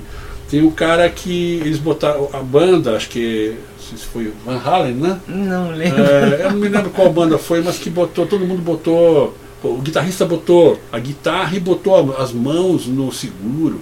Acho que o cara da seguradora foi lá, era amigo e fez a festa, né? E todo mundo fez. Aí teve o cara, o, o- o vocal, ele fez, ele botou, botou o, o- o órgão sexual no seguro, que ele chama de Little Elvis. Aí o cara perguntou, o, o- o- a- a- o cara perguntou, eles viu um vídeo, disso, o cara perguntou, mas por que, que você botou o, o seu pinto no seguro? Ah, não, porque eu uso muito. De certo que o nome Little Elvis é pro prêmio ser maior. né? É, o Little Elvis, né? É. Que assim, é um cara que tem um. Tem um tem, um- é, pois é. não É tem- autoestima alta, o resto não pode falar, mas quem tem autoestima essas coisas. Mas eu acho legal, porque você, você vê muita coisa acontecendo assim no, no, no, no- no meio da, da música, assim como no- no- no- nas motos, né? Você tem coisas interessantes, você fala, pô, como é que pode isso acontecer, né? E acontece. Ah, não teve o cara que pegou a guitarra dele? Ah, sim, importantíssimo. E, isso que aqui é é uma off-road. alta É pesquisa, da música. alta pesquisa da Eu música. não sei como e é ele enterrou isso, no isso. deserto, uma, uma guitarra novinha, ele enterrou e deixou lá um mês. E era É, ele, ele, ele pra ver pegou- o que, que ia acontecer com a ele guitarra. comprou uma Olha, Gibson Les Paul, modelo maravilhoso, foi no deserto e enterrou. Enterrou por um Baratinha mês. chinesa. É, né? baratinha. Aí depois de um mês ele foi lá, desenterrou pra ver se funcionava. Ele deu uma limpadinha ali, uma finadinha, pá, funcionou. Olha que pesquisa que eu não É. podia ter dormido. Vou fazer sem isso com a minha ela. É Jéssica. um conhecimento realmente. Não é, mas tem que ser no deserto. Não, não, no Canyon Não, você do não Céu. deve isso. Eu já Vai fiz até certo. um, um pedaço já. Inclusive você pode enterrar ela no meio do, do facão da trilha ali, ó, que ela cabe pra baixo, a GS. Cabe, Você pode cavar com as mãozinhas, ela vai andar. É, eu não, com a mãozinha eu não vou dar conta não. Achei que era só com a roda. Esse é Tudo passo, que a roda fizer. É, pois é, essa, essa coisa. Rapaziada, aí. tem um monte de caminhozinho pra gente fazer lá. Porque o Canyon não é só aquele, né? Bom, Não, tem aquela olhar direita no- ali. Se olhar Sim. no satélite, Sim. você queria- tem o caminho do Viana pro Guariba, que é os, os meninos do Piauí De fizeram barra isso. na Bahia Foi cima. bem difícil. Ah. Tem o caminho de Caracol para Santa Luz, que é um outro canyon menor. E tem um do meio que a gente não sabe se tem saída. No Vamos mapa, descobrir. no mapa tem as estradas, você olha no satélite, tem uns caminhos de rato ali, Tem. mas pode ser cercado, pode ser coisa e tal. Ali é uma BR prevista no plano do, da Amazônia e tal. Por isso que eu, eu tinha mapeado de fazer é, muito tempo atrás, que é o caminho da BR-235, que passa Remanso, ali, aquele passa em Bom Jesus e segue para Jacareacanga no Pará. Só que Então ele pega aquele, aquele chapadão de lá e é, desce naquele que outro canyon do tudo, lado tudo isso não existe, não foi feito. Tem uns trechinhos. Aonde tem uma estrada Fácil. muito interessante é que cruza é, transversalmente a Serra das Confusões. Tem uma estrada dentro do parque que cruza. É, Opa. ou é a da Santa Luz, deve ser a da Santa Luz, que é a que sai no Caracol Santa Luz. Tem uma foto obscena, assim, que filma da Uau da Serra, ela, e ela entrando por dentro do canyon, entrando num cerrado reto, assim, ela é reta, assim, que deve ser um areião daqueles... De dar, É, de de dar gosto. É, destruidor. Eu, eu, é, eu fui vencido pelo sertão. E sei que isso é um fato que pode acontecer. É Isso aí, Não, sertões. não fui pra lá né, é, com, com fraqueza, mas me fadigou. O- Os sertões e Euclides da Cunha mostra bem como é, né? Mostra. Apesar de que a nossa, a nossa parece que o, o MEC estava querendo cortar, porque é um livro que fala sobre o, um, um amor homossexual, né? Então Não, é o podia, Grande né? Sertão Veredas. Grande Sertão Veredas, é. Mas o, eu, eu dei sorte porque que eu saí de Brasília no meio, no, no terço final da primeira parte do livro do Euclides da Cunha, dos Sertões, que chama A Terra, e que ele descreve aquele Exatamente. ambiente. É aquele ambiente que ele descreve. Então aquelas paredes de arenito cortadas e depois aquela areia escorrida e o basalto, que o canyon é basalto. É, é lava, né? É aquela matéria que não escorre. E ele só, ele só segura a enxurrada de areia que vai geologicamente descendo para o Vale de São Francisco. São alturas diferentes. Bom Sim. Jesus está aqui, os chapadões estão aqui, escorre a areia para cá. E de Bom Jesus escorre para o vale por entre o cânion de basalto. Pô, você tinha que estar É lá pra poder dar essa aula pra gente lá em loco. Não, mas eu cara. dei pro Rafa lá onde a gente estava. Eu falei, tá vendo aquelas paredonas ali? Aquilo ali. A outra boa pra gente fazer é o Sertões Veredas, Ah, é. né? O Grande Sim, Sertões Veredas, sim. que é Chapada Gaúcha. 15 minutos atrasados. Que o né? Flávio já fez, É, que eles fizeram 260 km em 12 Eu horas. acho que dá pra entrar pelo Terra Ronca e fazer assim, ó. Dá, dá pra fazer uns Porque tem aquela estrada do Terra Ronca, ela sai lá depois do Paranã, indo pra Monte Alegre, depois da Ali, ali, Chapada. o bicho Ali. pega ali, porque Ali é 200, 300 km de areia Bom, daquele jeito. O que eu tenho que fazer agora Eu fiz é, é ir 30, eu fiz 30 e desisti. Só fiz um ricocheteado assim, entrei e estudei. Não é. De Himalaia? Não, não, eu aqui. tava com a Teneré. Olha, infelizmente a gente vai ter que desligar porque nós temos um programa entrando já com 15 de atraso e a Agnete vai ficar muito brava. Beleza. Mas não faz mal. Qualquer jeito foi muito legal. Eu espero que vocês voltem aqui ou voltem no nosso Voltem, novo. voltem lá, né? Voltem lá e venham contar como é que foi a próxima aventura, que eu quero que seja boa e, e- e eu gostaria de participar, mas eu vou ficar atrás do microfone né, por enquanto. Certo? Agora, agradeço pela presença de vocês, mesmo com a chuva terrível, torrencial e desgraçada que aconteceu. Já passou, tá tudo bem, tá tranquilo, é isso aí. Obrigado mais uma vez. Muito bom ter tido vocês aqui com essas, com essas histórias. As histórias não acabam, na verdade. E é isso aí, galera. Então, obrigadíssimo. Valeu, Obrigado. Obrigado, obrigado. Até a próxima. máquina. E agora vamos ficar com o rabo duro. Quase mais nada. Ela é uma custom, eu sei que custou. Mas vale a pena, ela é minha